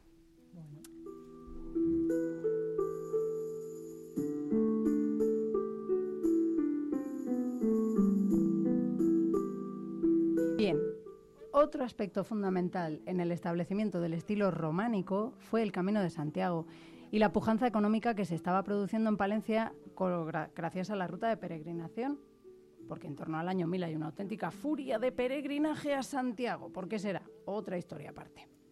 Así que aquí nos quedamos en el centro de la provincia, donde uno de nuestros hitos románicos es San Martín de Tours. Esta iglesia fue fundada en el año 1066 por Muniadona o Doña Mayor, que resultaba ser la mujer del ya fallecido por aquel entonces rey Sancho III, el de la cripta, el jabalí San Antolín. Pues ese mismo. Resulta que Fromista es para muchos el icono del románico palentino, sobre todo para los que nos visitan de fuera. Lo que pasa que nunca hay que dejar de, de- de desentrañar los misterios de estos, eh, de estos hitos patrimoniales. Y hoy realmente lo que vemos de San Martín es un poco fruto de la idealización de la restauración que se llevó a cabo entre finales del XIX y principios del siglo XX. Bien. Bueno, pero ¿qué es lo más puramente románico que tiene San Martín de Fromista que, que podamos decir, mira, esto sí es románico? Bueno, desde luego las esculturas. El trabajo escultórico que hay en San Martín, en canecillos y capiteles, sigue siendo el original y afortunadamente lo conservamos in situ. Lo que es la iglesia, que es tan ideal en sus proporciones y en su simetría, bueno, eso es donde habría que matizar un poco lo de San Martín de, de Tours en Fromista. Pero bien, estábamos en el Camino de Santiago, mm, que también favoreció esa bonanza económica que hizo que, bueno, Palencia se está convirtiendo entonces a lo largo de toda la Edad Media en ese granero de España que dice nuestro himno y que traerá más bonanza económica por los campos de cultivo cerealístico. Y el vino, el vino. Bien. Sí, también tenemos que hablar de vino en esta ruta. Pues mira, nos podemos preparar algo en torno al vino, que históricamente también tiene su pulso histórico.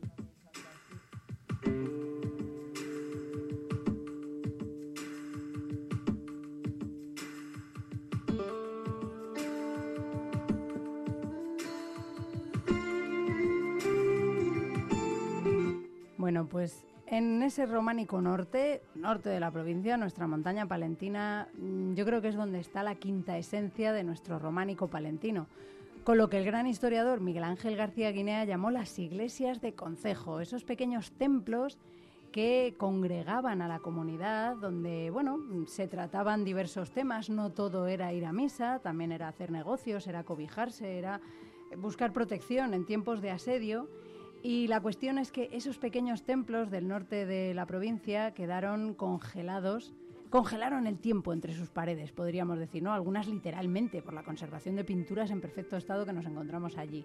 Ahí es donde verdaderamente reluce esa concentración de iglesias del románico construidas principalmente entre los siglos XI y XIII y que no evolucionaron en otros estilos ni tampoco desaparecieron, porque la sociedad allí no creció en demasía o no experimentó tanta riqueza como hacia el sur de la provincia, lo que decía antes, ¿no?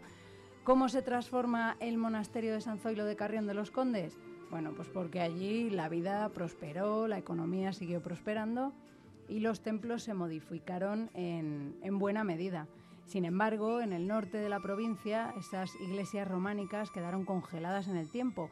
No tuvieron, no sufrieron modificaciones ni ampliaciones, es decir, son el más puro estílico, estilo románico concentrado en un solo edificio.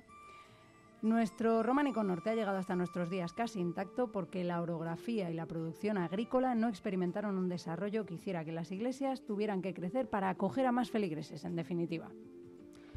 Sin embargo, el resto de la diócesis aumentó considerablemente su población hacia el centro-sur, lo que provocó la evolución hacia esos otros estilos, el renacimiento, el barroco, con algunas iglesias del tamaño de catedrales.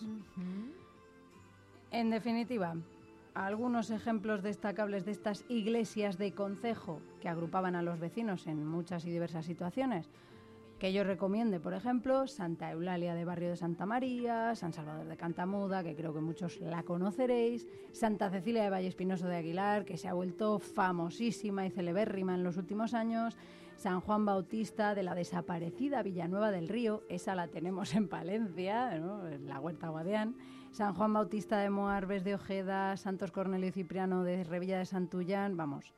Cientos de iglesias que existen en lo que en la antigua en lo que fue la antigua merindad de Aguilar de Campo, adentrándonos también en Burgos y Cantabria. Oye, qué bonito, Clara. ¿No? Pues Es sí. Y me vaya dejado repaso. muchísimas cosas en el tintero, porque no he dicho nada de la maravilla del friso de Santiago de Carrión de los Condes, eh, igualmente el de Moarbes, de Ojeda.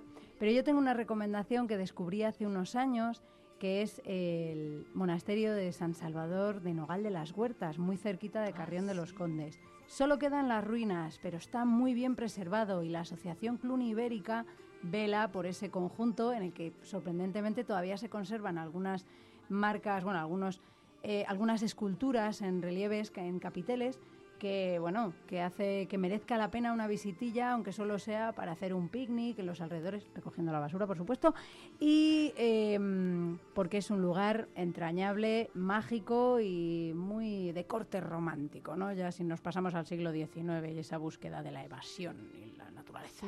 ¿Qué le gustaría a Becker, por ejemplo? Vaya. Por supuesto, por supuesto. Todos esos están reflejados en mucha literatura del siglo XIX. Así que pues nada, me he dejado muchas cosas en el tintero, pero era difícil condensarlo todo aquí. O, por ejemplo, explicar. Pero yo sobre todo quería destacar esa pervivencia de esos templos románicos que tenemos en esta provincia y que hace bueno que, que sea uno de los motivos por los que Palencia tiene su lugar en el mapa mundial. Sí, ¿no? Totalmente. Bueno, otro día podemos seguir hablando de románico, que si dices, Clara, que tenemos que hablar de tantísimas eh, cosas, yo qué sé, de detalles, por ejemplo, Ah, sí. de San Andrés de Arroyo, ¿no? De Sí, ese sí, monasterio sí, que tiene muchísimos detalles, las columnas, los capiteles, bueno. Sí, sí, sí, sí. No, da Pues- para, da para, da para muchos temas. Nos podemos volver más temáticas, ¿no? buscar más románico parte 2, románico parte 3, roma... ah, sí. Románico, las posturas, esas las esculturas que, que has dicho antes que no que hemos para- pasado así de esos lados. Ah, ese es otro de los atractivos turísticos y sobre todo pues entender, ¿y esto? ¿Por Sí, qué ¿no? está ¿Por aquí? qué? ¿Por qué? Eso Claro. Bueno. Pues nada, pues aprovecho para saludar a los amigos de la Fundación, Clun Ibérica, los de Fromista Carrión, todos los de Aguilar, Cervera. Un saludito para todos ellos, que ellos sí que son los verdaderos entendidos en este estilo artístico que tanto nos caracteriza. Palencia con P, patrimonio. Sí, ¿no? Bueno, pues un abrazo, ¿eh? De hecho, para todos ellos, por, eh, por su trabajo también eh, darles la enhorabuena. Y Clara, que a ti te veo la próxima, bueno, dentro de dos semanas, más o menos. Efectivamente, sorpresa para dentro de 15 días. Bueno, muchas gracias por venir. Un placer.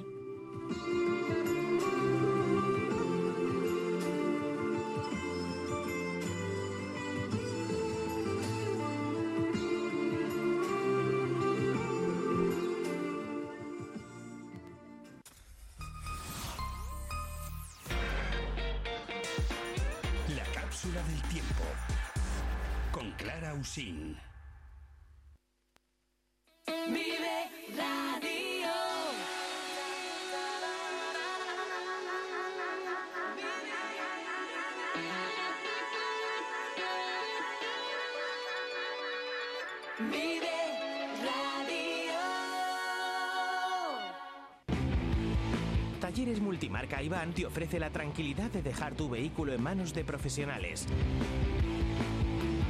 Si buscas un vehículo de ocasión revisado y certificado, visita nuestra exposición. Talleres Multimarca Iván, en calle Alfareros 8. En Vive Radio escuchamos lo que pasa a nuestro alrededor y te lo contamos. Para informarte, para entretenerte, para emocionarte. Con las voces más locales y los protagonistas más cercanos. Vive tu ciudad, tu provincia. Vive su cultura, su música, su actualidad, su deporte, sus gentes. Vive lo tuyo. Vive tu radio.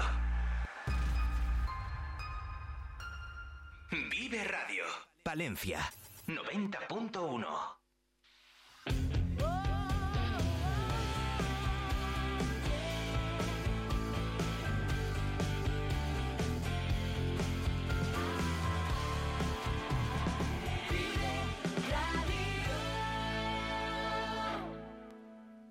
Riesgo Metal, tu taller de carpintería metálica, aluminio y hierro. También automatismos de puertas. Riesgo Metal, en calle de los Bordadores 20, Valencia. Vive la magia del cine con Cines Ortega y Avenida. Busca tu peli favorita y disfruta a lo grande en nuestras salas totalmente renovadas. Recuerda que los mayores de 65 años los martes tienen entrada a 2 euros. Los miércoles, el día del espectador, podrás hacerlo por 4,50 euros y si quieres celebrar tu cumpleaños con nosotros, disfruta del pack película, palomitas y bebida por 8,95 por persona. La magia del cine te espera en Cines Ortega y Avenida. ¿Te lo vas a perder? Atención agricultor, la red de concesionarios New Holland te trae una oportunidad única en Castilla y León. Del 20 al 26 de noviembre te invitamos a las jornadas de equipos usados de recolección en Grijota, un evento en el que podrás ver en nuestras instalaciones infinidad de máquinas totalmente certificadas y revisadas con todas las garantías. Recuerda, del 20 al 26 de noviembre, jornadas de equipos usados de recolección. Te esperamos en Agroferva, carretera de Carrión, kilómetro 6,3. El Black Friday en Palencia se llama Shopping Day. Descúbrelo en tu comercio de aquí. Ofertas, descuentos, promociones, regalos. Viernes 24 de noviembre, el Black Friday más especial se vive en Palencia ahora más que nunca. Más información en la web shoppingday.com. Patrocina Ayuntamiento de Palencia. Colabora Mesa de Comercio. Hornillos de Cerrato, un tesoro escondido en el corazón de Palencia. Descubre su encanto rural, su historia fascinante y su gente acogedora. Ven y vive la experiencia única de Hornillos de Cerrato. Vive Radio.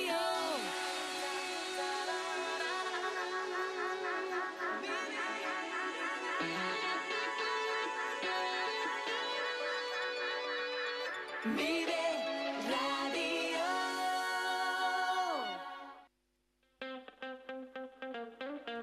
Vive Palencia con Irene Rodríguez.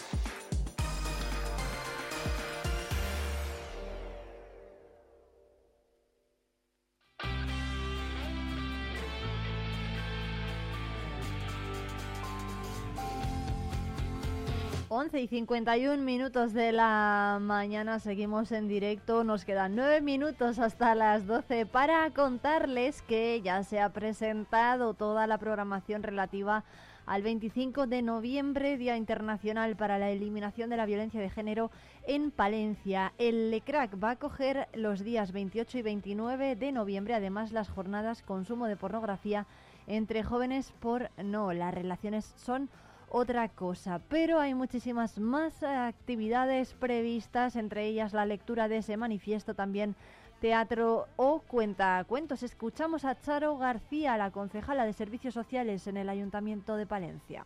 Concretamente el 24 de noviembre, a partir de las 18 horas, en el Teatro Principal, eh, se convierte en el escenario de la presentación de la obra Francisca, eh, que, como todos sabéis, se puede acceder con entrada libre hasta completar el foro y eh, que está basada en la vida de Francisca de Pedraza, que fue la primera mujer de España en obtener la primera sentencia de violencia de género de la historia, gracias a la Universidad de Alcalá en 1624, que se dice pronto. Al día siguiente, el 25 de noviembre, que es el Día Internacional contra la Violencia de Género, a las 12 de la mañana en la Plaza Mayor, se acoge la lectura del manifiesto, que ya sabéis que eh, está redactado eh, por la, el propio Consejo de la Mujer de Palencia y que en este caso la lectura de dicho manifiesto se llevará a cabo por jugadoras femeninas tanto del equipo de fútbol como de balonmano. Y a continuación hay una teatralización eh, del grupo de teatro Lapsus que eh, llevará a cabo la representación titulada eh, Yo de mayor quiero ser yo. Eh, por la tarde, en el Salón de Actos de Lecrac, hay a las 18 horas también una obra de teatro eh, que se llama, se titula Muac, representada por Penduna Teatro, y que relata una historia eh, de Sito y su amiga Claudia, dos personajes a través de los cuales se formulan preguntas sobre qué quiero ser de mayor, diferentes modelos de familia, la corresponsabilidad o la ruptura de estereotipos. Y por último, el 28 y el 29, eh, de 18 a 20 horas en el ECRA, se llevarán a cabo unas jornadas sobre consumo de pornografía entre jóvenes. Eh, aquí sí que quería hacer un, pequeño inciso porque, por, el porqué de estas jornadas, por qué hemos creído que es eh, necesario el hacer estas jornadas. Eh, desde hace un tiempo Save the Children nos viene anunciando que se está produciendo uh, un consumo de pornografía excesivamente pronto en nuestros jóvenes. ¿no? Eh, es un informe realizado efectivamente en el 2020 y que se alerta de este consumo de pornografía en adolescentes y, y el impacto en su desarrollo y en las relaciones con sus iguales advirtiendo que siete de cada diez adolescentes consumen pornografía, a la que acceden por primera vez a los 12 años, que es una cifra que es bastante preocupante. De estos, el 30% reconocen que Internet es su única fuente de información sobre la sexualidad. Estas alarmantes cifras han hecho que psiquiatras expertos alerten de las consecuencias negativas asociadas al consumo de pornografía entre los más jóvenes, como conductas sexuales de riesgo, agresividad sexual, distorsión de los roles de género y cosificación de la mujer, entre otros. Yo sí que quería eh, poner en valor, digamos, que la aportación que hace el Ayuntamiento de Palencia a la casa de acogida. Eh, no, no quisiera olvidarlo porque me parece que es un tema muy importante para, tanto para las víctimas como para sus hijos, para que se sientan protegidas. Ya desde aquí que quiero anunciar que en breve eh, vamos a inaugurar una nueva casa de acogida. Eh, que probablemente eh, me gustaría que fuera a finales de año, pero no sé si va a poder ser, pero si no a principios de año se va a inaugurar una nueva casa de acogida, porque entendemos que las mujeres que se encuentran en esta situación necesitan sentirse protegidas y eh, desde el Ayuntamiento de Palencia queremos eh, que lo sientan así y así se lo hacemos, se lo hacemos ver.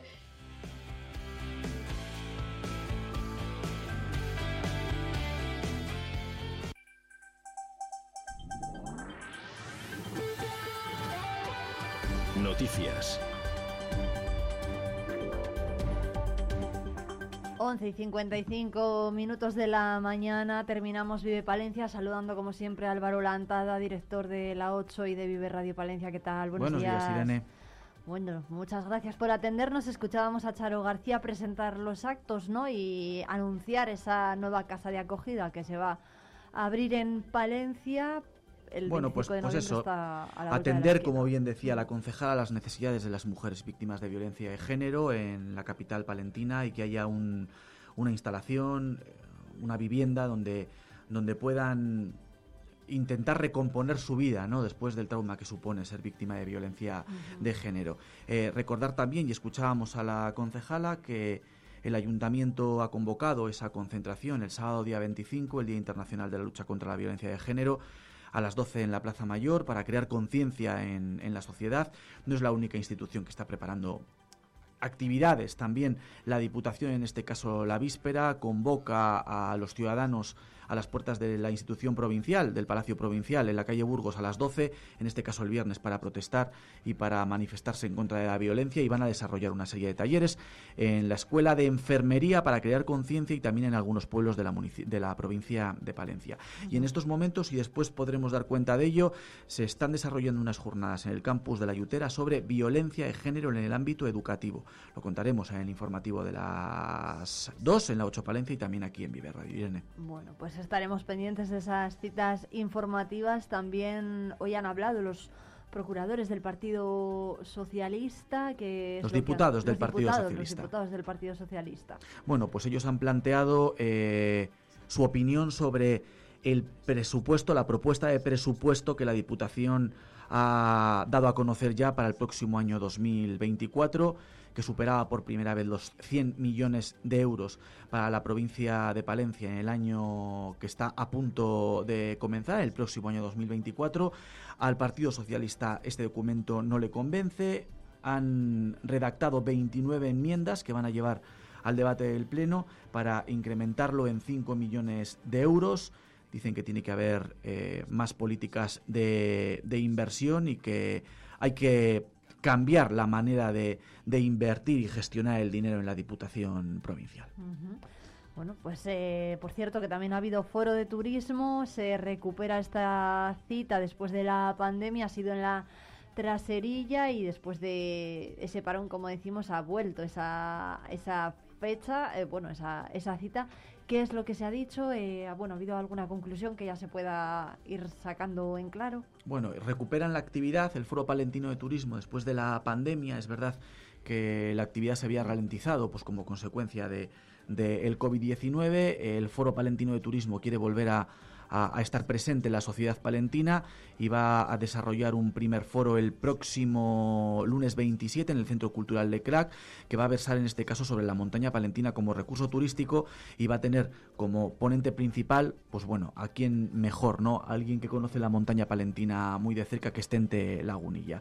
Para reflexionar sobre las necesidades del turismo en la capital y en la provincia, pues este foro que retoma su que retoma su actividad. Irene. Bueno, pues estaremos muy pendientes, por cierto, que en lo que se refiere a deportes ya conocemos finalistas para la gala del, del deporte y va a haber sorpresa este fin de semana en el pabellón porque vamos a tener que conocer ¿no? a la mascota. A la mascota. Eso es. Bueno, pues todos estos asuntos a partir de las 2 en punto en el informativo de la 8 Palencia, la televisión de esta casa y sigue la información en diariopalentino.es. Vive la actualidad, vive al día, vive radio.